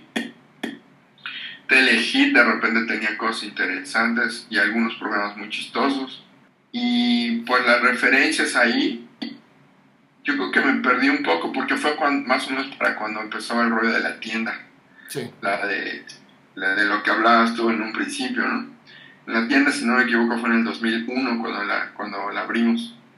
Entonces, digamos que en ese tiempo la música fue distinta porque por la tienda eh, eh, eh, hubo, es, ahí hubo un primer boom para mí de bandas locales. Habían unas de jazz, habían unas de ska, habían unas, o sea, que me tocó, boom, que me tocó a mí. O sea, antes hubo uno con que el, esto de rock cultura, ¿no? Con el Pashush y, y, Y el Hobbs todos y toda los, esta los banda. colaboradores hicieron una cosa súper importante antes que eso, que de, de todas estas bandas yucatecas que se movieron y estuvo durísimo y que de ahí salió una camada o sea, muy importante que hasta ahora sigue de músicos que están en bandas eh, y proyectos nacionales importantes. ¿no? Pero, este, pero digamos que eso fue, o sea, digamos que la generación de músicos de más o menos de mi edad fue, eh, o sea, como que fue a la par para mí de la tienda. ¿no? Entonces, eh, me acuerdo que estábamos haciendo las primeras grabaciones, apoyamos mucho el, el, metal aquí, hicimos la primera, el primer festival de metal, ¿te acuerdas de esos carteles? El Macabrito Fest. El Macabrito Fest y pendejas que hacíamos, este, eh, había, me acuerdo, vi un cartel de uno que se llamaba el Charro, Macabro. Por el mes patrio. El pueblo, sí. Y entonces, esas cosas ya con las bandas de rock como tal. Y de ahí, eh, yo también fue cuando tuve mi primera banda. este, Perdón, pero no dejes ese charro macabro. O sea, por Dios. ¿Por qué? ¿Por qué? No sé, es, No, tengo el cartel, lo encontré, lo, encontré, lo paso. Y, y después de eso, de sí marcar a la tienda, caí, pues no funcionó, creo que nos adelantamos al tiempo, porque vendíamos instrumentos pues que no se necesitaban aquí en ese momento. Este, sí, este, bueno, la cosa es que después de eso, con el equipo que, que tenía, fue que hicimos como un estudio, eso fue lo que funcionó, fue lo que aprendí, ahí aprendí a grabar y todo esto.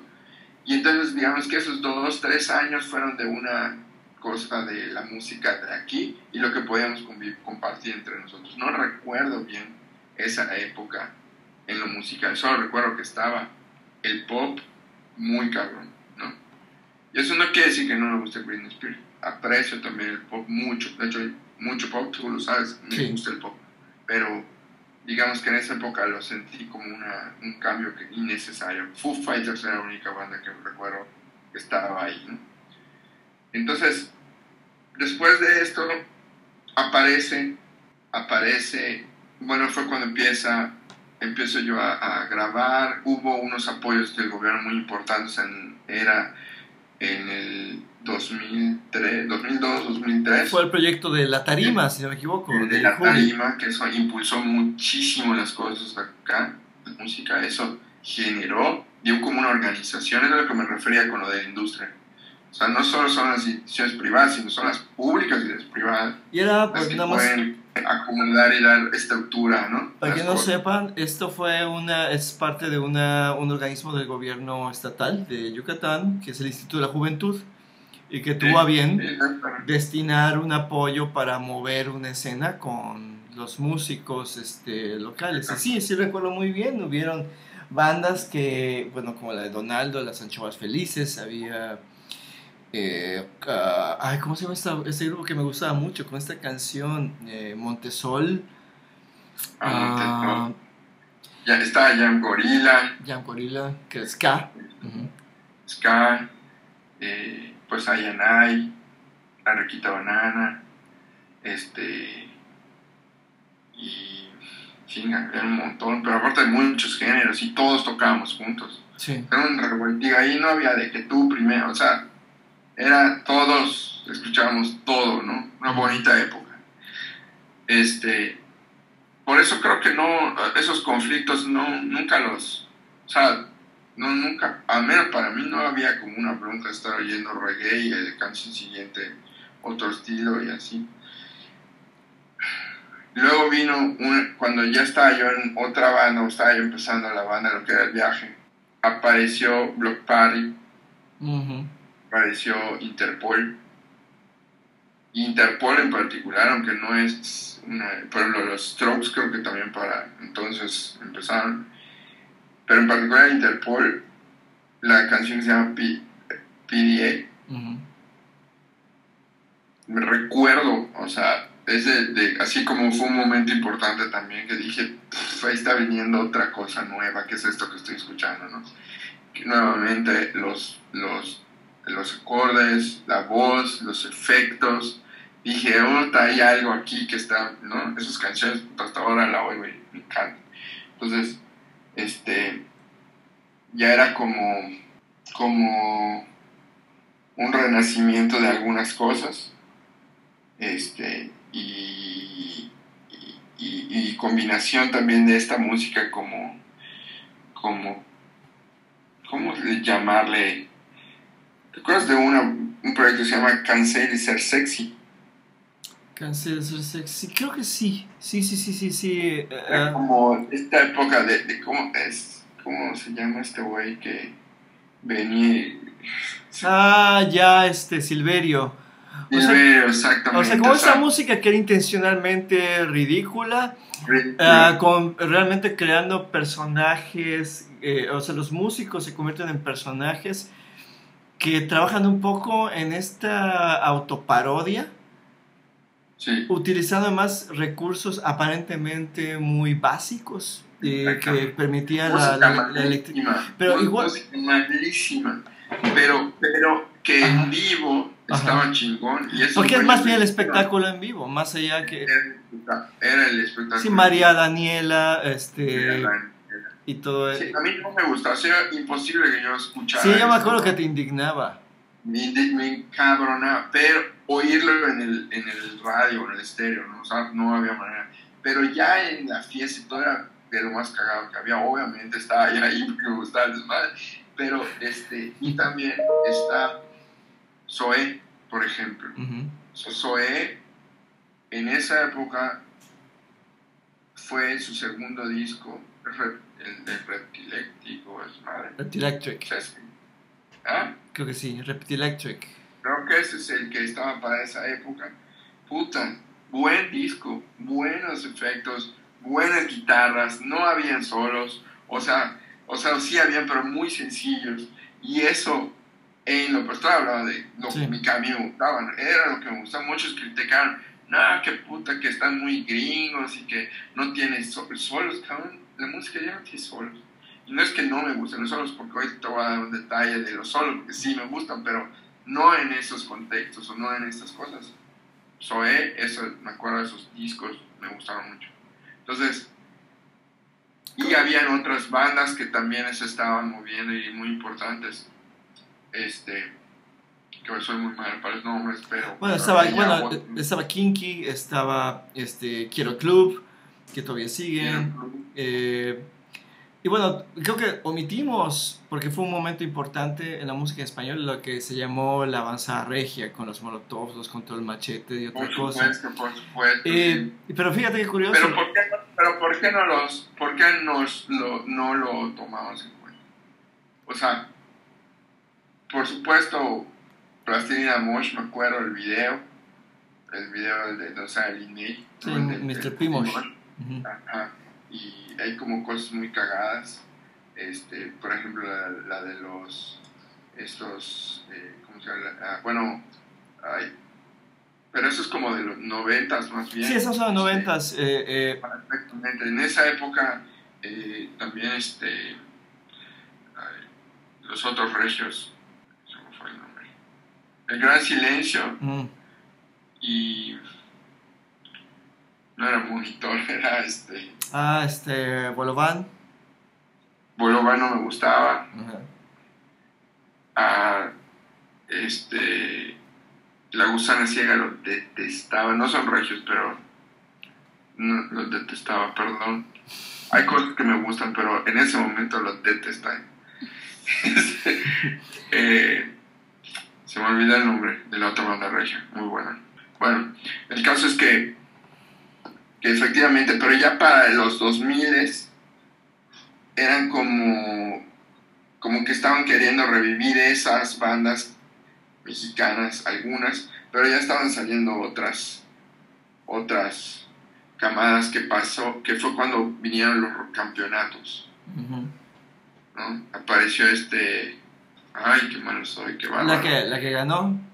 ¿Cuál es la que ganó? Eh, me acuerdo que fue eh, Hong Kong Blood Opera. Hong Kong Blood Opera ganó una buena banda. Estaba, ah, coño, Austin TV, no Austin TV, que es, que es el post-rock eh, mexicano. Que Y sí, yo digo, como que mira, a partir, a partir, sí, eh, de hecho, yo creo que te iba a mencionar nada más que se me fue, a- a- creo que el indie que mencionas y que apareció, o al menos nos volvimos conscientes de él con Zoe, aunque Zoe no era particularmente indie, pero como que fue, como que fue parte de la ola que movió, son, son Sí. estas bandas. Sí, sí, sí. Y creo que entre Kinky y Zoé fueron las bandas que se fueron más una cosa más mainstream, eh, con mucho más apoyo. Recuerdo que había una banda que luego para mí se fue al caño, digo, es mi opinión personal. Me acuerdo un primer disco, el primer disco de la banda Velanova. Sí, El primer disco era totalmente funk sí. e indie, magnífico, maravilloso. Y luego, bueno, claro. y luego se convirtió en una cuestión que ya no me gustó mucho. Digo, tenía la producción de MIDI, de, ya sabes, de, de Moenia, etcétera, pero ya luego como que... no. ¿Sabes qué? Sí, sí. Hay, y también hay otra, otro, otro, otro grupo de grupos que es donde está Limp Bizkit y este Blink. Bueno, ah, y, el new metal y el happy punk y todo Ah, eso. O sea, para que veas, ese... No, era cuando estábamos en el black metal nosotros. Sí, Ay, sí, también ese me lo perdí. No me arrepiento. no, Pero bueno, nos pueden matar varios por, por decir esto, pero digo, por supuesto son bandotas, ¿no? Bueno, ¿sabes quién sí me gustaba? Tool, Ah, uy, bueno, coño. o sea, no mames, eh, a Perfect Cycle que fue después de, eh, eh, y, y de todas esas bandas, los Smashing, que eso fue también para esa época, Deftones, Mm, ok. bandota hasta ahora, buena banda. Pero bueno, ese el Happy Pong y el New Metal no, no conecté mucho con ellos. Hay buenas rolas, pero no. Entonces bueno, ya está, estábamos pasando luego de ya los 2000 esta época y de repente, bueno, lo que yo le he platicado a varios y lo he comentado es que en algún momento, digamos que las guitarras eléctricas y esta actitud que tenían los new, los new metaleros y que tenían, eh, por ejemplo, algunos todavía Foo Fighters y luego Queens of the Stone Age y los Eagles of Death Metal y como estas bandas que de repente este eh, el resurgimiento de, de los Pixies también, o sea, como habían como cosas que todavía decías esto es el rock que me gusta, el rock, rock, post rock o post punk o post lo que, como lo que queramos llamar. Hubo un momento en el que la actitud creo que fue la que empezó a cambiar, o sea, ya no eran, ya no estaban molestos, Ajá. ahora estaban tristes. Ok. ¿No? Y esta época que creo que fue cuando lo de Panda y el emo, Ajá. ahí me, me perdí. O sea, ahí prefería yo mil veces una canción pop. Qué O panda. sea, Qué pa- o sea Mm. ten- sí, o sea, no, no, no, no sucedió conmigo, ¿no? Entonces, eh, sí, y, y te digo, la actitud que tenían de repente ya bandas de hip hop, bandas de, de ¿cómo se llama? Pues ya un poco más, no sé, eh, la música ambiental. Eh, yo eh, un momento en que me conecté con Pink Floyd después de muchos años de que no lo veía, no me volví a conectar con Pink Floyd, como que con clásicos, de alguna manera como rememorar ciertas cosas. Fue como esta época en la que el emo y luego el folk, o sea, estas ya las guitarristas, la guitarrita, estos güeyes que, de, que empezaron a tocar solo con su guitarra y a hacer como una especie de trova, entre trova y rock media rara, este, que a mucho, a se viralizó, fue cuando ya empezó esta palabra, ¿no? De, del video en celular y, y de las redes y de, de estar como en una cosa chusca, también de, de tener otros valores, de ya no, por ejemplo, ya el gordito que tocaba, o la o sea, que digo, para mí está bien, no, no estoy diciendo que sea un movimiento malo para nada, pero ya la, yo no conecté con la música, no con la idea. ¿No será que-. ¿No será que igual fue esta tremenda transformación en nuestra manera de consumir música? Porque si bien con los MTVs y con la- el acceso cada vez más fácil, entre comillas, a CDs, etcétera, al soporte eh, en CD de la música, aún así las opciones, aunque eran más, todavía eran muy limitadas. Yo creo que lo que fue ocurriendo es que cuando empieza el Napster, empieza el, el- el- el intercambio, el streaming y ahora lo que es eh, un Spotify, ¿Mm? son demasiadas opciones. Sí. Y me daba la impresión, o me da la impresión, que muchas de las, eh, eh, muchas de las cosas eh, que, a las cuales nos aficionamos en aquellos, eh, en aquellos años pueden verse por un lado a una cuestión personal, de desarrollo personal, y como, digamos, tal vez parecería que nos empezamos a endurecer en cuanto a radicalizar en cuanto a gustos, pero creo que no, sé, no creo que sea eso, sino que ante el montón, sí. el montón de opciones, por un lado está, al menos lo digo desde el punto de vista como alguien que me gusta escuchar música, que digo, puta, ya no sé qué voy a escuchar.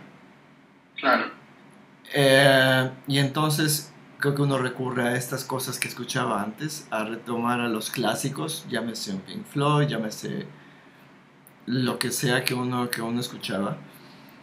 Y hoy creo que definir un gusto musical me parece, no sé si sea una cuestión de generacional, creo que las cosas son mucho más eclécticas ahora que antes. Yo creo que me parece muy difícil, ah, no sé, igual es, es porque soy mi burbuja, encontrarme a gente que solo escuche un tipo de música, o no sé. Sí, no, no, no. De hecho, no solo es raro, sino que además si, si fuera así, pues no es una persona que está conectada. O sea, ahorita es prácticamente imposible no estar oyendo otras cosas. Y también el prejuicio, digamos, sobre la música que escuchas es lo que eres y esas palabras que antes eh, pegaban un poco más, digamos. Y ahorita es como X, ¿no? O sea, puede ser que sí, pero no como, hay como una, como tú dices, no hay una, una, este, o sea, es más ecléctico y no hay una, necesariamente una sola cosa la que, la que puedes y la que te puede gustar.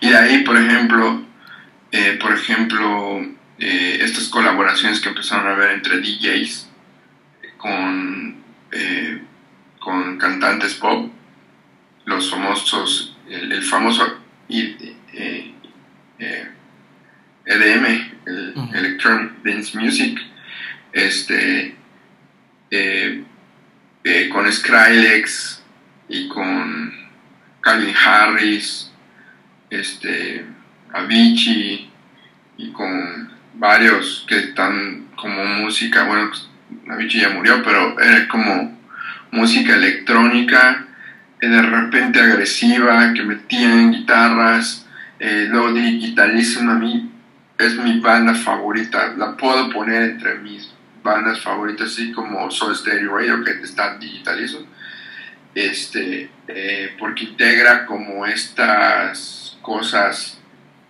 eh, que te digo, o sea, que yo creo que vivieron como esta idea un poco como nosotros, de mucha música, entonces no importa qué es lo que estás combinando, ¿no? O sea, este proyecto voy a combinar guitarras con baterías reales, con eh, samplers y con pads electrónicos, ¿no? O sea, o digitales, y puntas en un canción, ¿no? Así, con una estructura de rock, no una estructura de la música electrónica techno, o, la, o, del, o del trance y estos otros géneros, ¿no? Que son, que duran mucho más, que son más inoptizantes y así, sino como que tienen una estructura ya como, como de rock, ¿no? Pero con los sonidos, otros sonidos. Entonces empieza a ver este, este cosa que a mí me fascinó cuando apareció Digitalism y cuando apareció, te digo, estas combinaciones, ya con, hay una cantante que se llama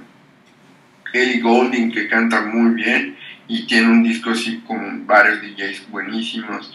Madonna estaba utilizando DJs que siempre los usaba, pero había como de repente tenían canciones así que estaban chingonas y las letras también, es lo que yo decía, no puede ser que en el pop haya más propuesta social, digamos, una propuesta, olvídate social, una propuesta de un pensamiento que esté rompiendo con una cosa que está mal, a estar llorando mis, mis desgracias, ya sabes. Entonces, a estar lamentando de la vida, a decir, güey, esta madre vacío, el empoderamiento literal del, feminismo que permeó, permeó ya en la música pop. Y en el rock no había eso, por su cosa, pero cero, de hecho al contrario, de repente ya oías hasta un machismo desproporcionado en comparación con lo que estaba sucediendo en la realidad, ¿no? O sea, no era realidad, estaba sucediendo en lo cotidiano. Entonces, las muertes, las, o sea, los asesinatos, los movimientos sociales y todo, en el pop están puestos. Entonces se convirtió como que estos productores y estas gentes le dieron más importancia. Obviamente hay canciones pop comerciales como siempre y de amor y todo esto, pero entre las letras y entre las líricas empieza a ser más importante y empieza a haber más propuesta, inclusive en las producciones, que en el rock, para mí. Y eso antes que nada, pues la música es lo que me gusta siempre, lo que, me llama la atención es como esta interacción entre sonidos y todo, este, que, sea como una propuesta chida. Entonces, ahí para mí cambió el pop se convirtió como en una cosa eh, más interesante. Katy Perry, puta, no mames. O sea, en las producciones que tiene esta mujer está muy cabrón, muy cabrón. Este, eh, pues también de lo que habla, sí rompió con, con varias cosas, ¿no? tienes que leer la letra bien y escucharla para poder entender que no, o sea, que son siempre como en un doble sentido, en una cosa que, puta, si no lees un libro, no sabes, puta, ni leer y escribir, por supuesto que vas a entender una cosa, pero si piensas un poquito, empiezas a entender la pendeja que, o sea, la, cosa que te está diciendo. O sea, aquí lo que estás, lo que estás percibiendo es que en el, mundo del pop, eh, que solía tildarse de poco sofisticado, de simplista, de liviano, o, no, no tengo la palabra exacta, se está dando algo que ya no se da en, géneros o en aproximaciones que supuestamente tienen esta fama de ser innovadoras y de incluir un discurso que va más allá de una cuestión personal o solipsista, de ah, por de mí o qué chingón soy. Y eso está ocurriendo en el pop. Y eso es lo que tú, eso me lleva a una pregunta preliminar o final, porque ya llevamos dos horas. Venga, sí. lo cual está muy bien, por mí fuera cuatro, ¿no? Pero no sé si los que nos escuchen todavía nos han pegado un tiro. Este, hoy, ¿qué es lo que escuchas? Eh, hoy, ¿cuál es la música que dices, esto es lo que, lo que necesito escuchar? Claro, o sea, ahorita yo creo que estar actualizado, o sea, al día es muy difícil, es muy difícil, ¿no? Eh, yo creo que es por épocas, de repente a veces yo estoy un poco más actualizado que mis amigos que son menores que yo, pero por supuesto que también hay momentos en los que ellos me dicen, oye, oye, esto, ya viste esto, ya viste eso, que es como eh, estar como actualizando, es muy difícil por la cantidad de música que hay. Pero lo que yo escucho, bueno, aunque ahorita o sea, lo último, el último encantamiento que tuve fue con Tame Impala y con Emily Tree, que no es de ahorita, ahorita, ¿no? Fue hace unos años, pero eso me generó así otra vez fe en, la música. Este, y este, particularmente esos dos grupos, eh, por ejemplo, Sia, que es pop, o sea, es pop, pero Sia tiene unas letras muy cabronas y una propuesta que es más rock para mí que otras cosas. Sia me gusta mucho. Y Sia, él hace, creo que ya tiene dos años, hizo un grupo con un, un que se llama Diplo y un cantante inglés que se me fue. Labyrinth es el, el otro cantante, hicieron una banda. Como, fue como un experimento que se llama el LSD. Buenísima, buenísimas producción, buenísimas letras, muy chingón. Eso me gusta. Este, y pues hay la música electrónica el día de hoy me gusta mucho. Hay una banda que se llama Parses que me gusta. Y hay miles, miles de bandas esta eh, en el black metal Violet Cold, creo que es la que te compartí, y hay otra que se llama Black Spells, o Black Spells es el disco, bueno, eh, que también me gustó mucho, es muy, muy buena. Este, entonces digamos que los nombres de repente se me van porque ya no son como proyectos, o al menos hasta ahorita yo no los he visto como proyectos que me hagan recordar el nombre de la banda como tal, no le vaya con sí, pero eh, otras no, sino que es más bien como lo que está sucediendo en la música. Entonces tengo listas, o algunas listas hechas con amigos o propias, en donde está la música y no sé quién la está tocando, pero lo que estoy oyendo me está gustando mucho, ¿no? Y básicamente es música electrónica. Música electrónica que integra, que integra eh, ritmos de bajos reales o de repente guitarras eléctricas, solo de guitarras eléctricas como el Meritri tiene unos solos así evangelísticos hermosos de repente en una canción que no tiene nada que ver, sí, empieza con otra cosa. Entonces, este, el último disco de Military es súper clavado, es como una nostalgia de música setentera, ambiental, puta, que está increíble también. Eh, creo que creo que es difícil como decir qué banda, sino que es más bien como qué es lo que sucede que me está enganchando, ¿no? Te digo música electrónica, música electrónica ambiental, este, y, y el, el, este renacimiento del black metal con shoegaze que es súper así atascado con miles de atmósferas. Eso es lo que me... Y obviamente es raro lo que voy a decir, pero por ejemplo, el estar conviviendo con las bandas yucatecas, con los compañeros músicos de acá, eh, me, a mí me encanta cómo me van sorprendiendo las producciones que están pasando ahora, porque hay mucha buena música que están utilizando elementos que para algunos, si tú te quedaste en una música de hace 20 o 30 años, vas a decir, oye, no están proponiendo nada, pero en el contexto en el que estamos actual, sí es diferente lo que se está proponiendo. ¿Qué ejemplos puedes darnos de este de Yo sé que, bueno, obviamente todos sus proyectos, todos los proyectos que colaboran en su, en su Records tienen un lugar allá por la propuesta que traen, por la calidad y sobre todo porque hay que decirlo, el el cariño que les tienes tú a los proyectos basados no solo en sus méritos musicales, sino también, bueno, pues en este compañerismo de que estás hablando, sin implicar que a quienes no menciones no es que no valgan la pena, sino es falta de espacio, pero este, ¿de quiénes podrías hablarnos un poco, mencionarnos para que los, no solo los busquemos, porque bueno, va a haber una lista, un playlist incluido de Spotify en este, en este programa, donde vamos a incluirlos, pero si nos pudieras hablar de uno o dos proyectos en particular. O sea, para, para digamos, para no, o sea, si no menciono alguna banda es porque me voy a referir a lo que yo en particular estoy oyendo y va en coherencia con lo que oigo, no porque no me guste otro tipo de sí, claro, claro, claro, Me gusta, todo, pero por ejemplo, lo que está, lo que hace White Koala, que es una música ambiental, me parece de lo más chingón que hay ahorita.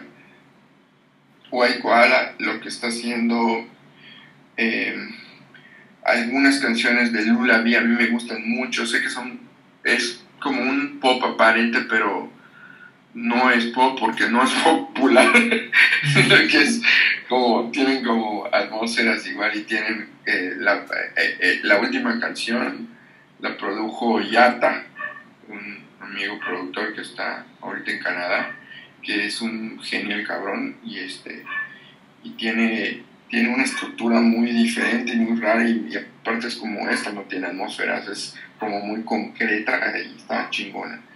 Este, y por ejemplo, eh, Moon Jungle me gusta porque hay un tipo de música, eh, no sé si has oído Roosevelt. No.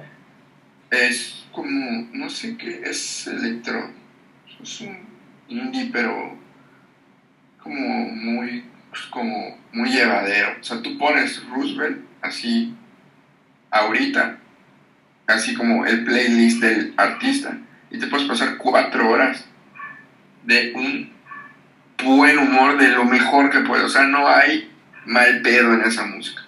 ¿no? Claro, es criticable porque de repente no escuchas ni la letra en el sentido de que no le pones atención porque no está diciendo, tal vez esté diciendo o no sientes que esté diciendo algo importante, sino que todo el concepto es como, güey, chido, vamos a llevarla bien. Entonces, en una reunión, estudiando, coño, estando bien, o te pones Roosevelt y te vas en ese trip muy, muy chingón. Y Moon Jungle es como va, como en ese, en ese rollo. Y creo que para el tipo de, no para el tipo, para el carácter, digamos, y para el mood que de repente tenemos en las, pues, bueno, en lo personal, con los amigos y en, en, las reuniones y en la vida cotidiana, ese tipo de música me, gusta. ¿no? Okay.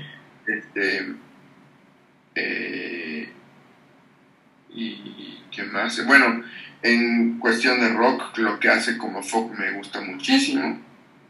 Es un hardcore pesado, con buenas letras y, y puta con unos videos súper locos, cabrón. Son súper creativos estos cabrones. Me gustaría que tengan más música. Sé que ya van a pronto a sacar un segundo disco. Como folk es una buena banda este.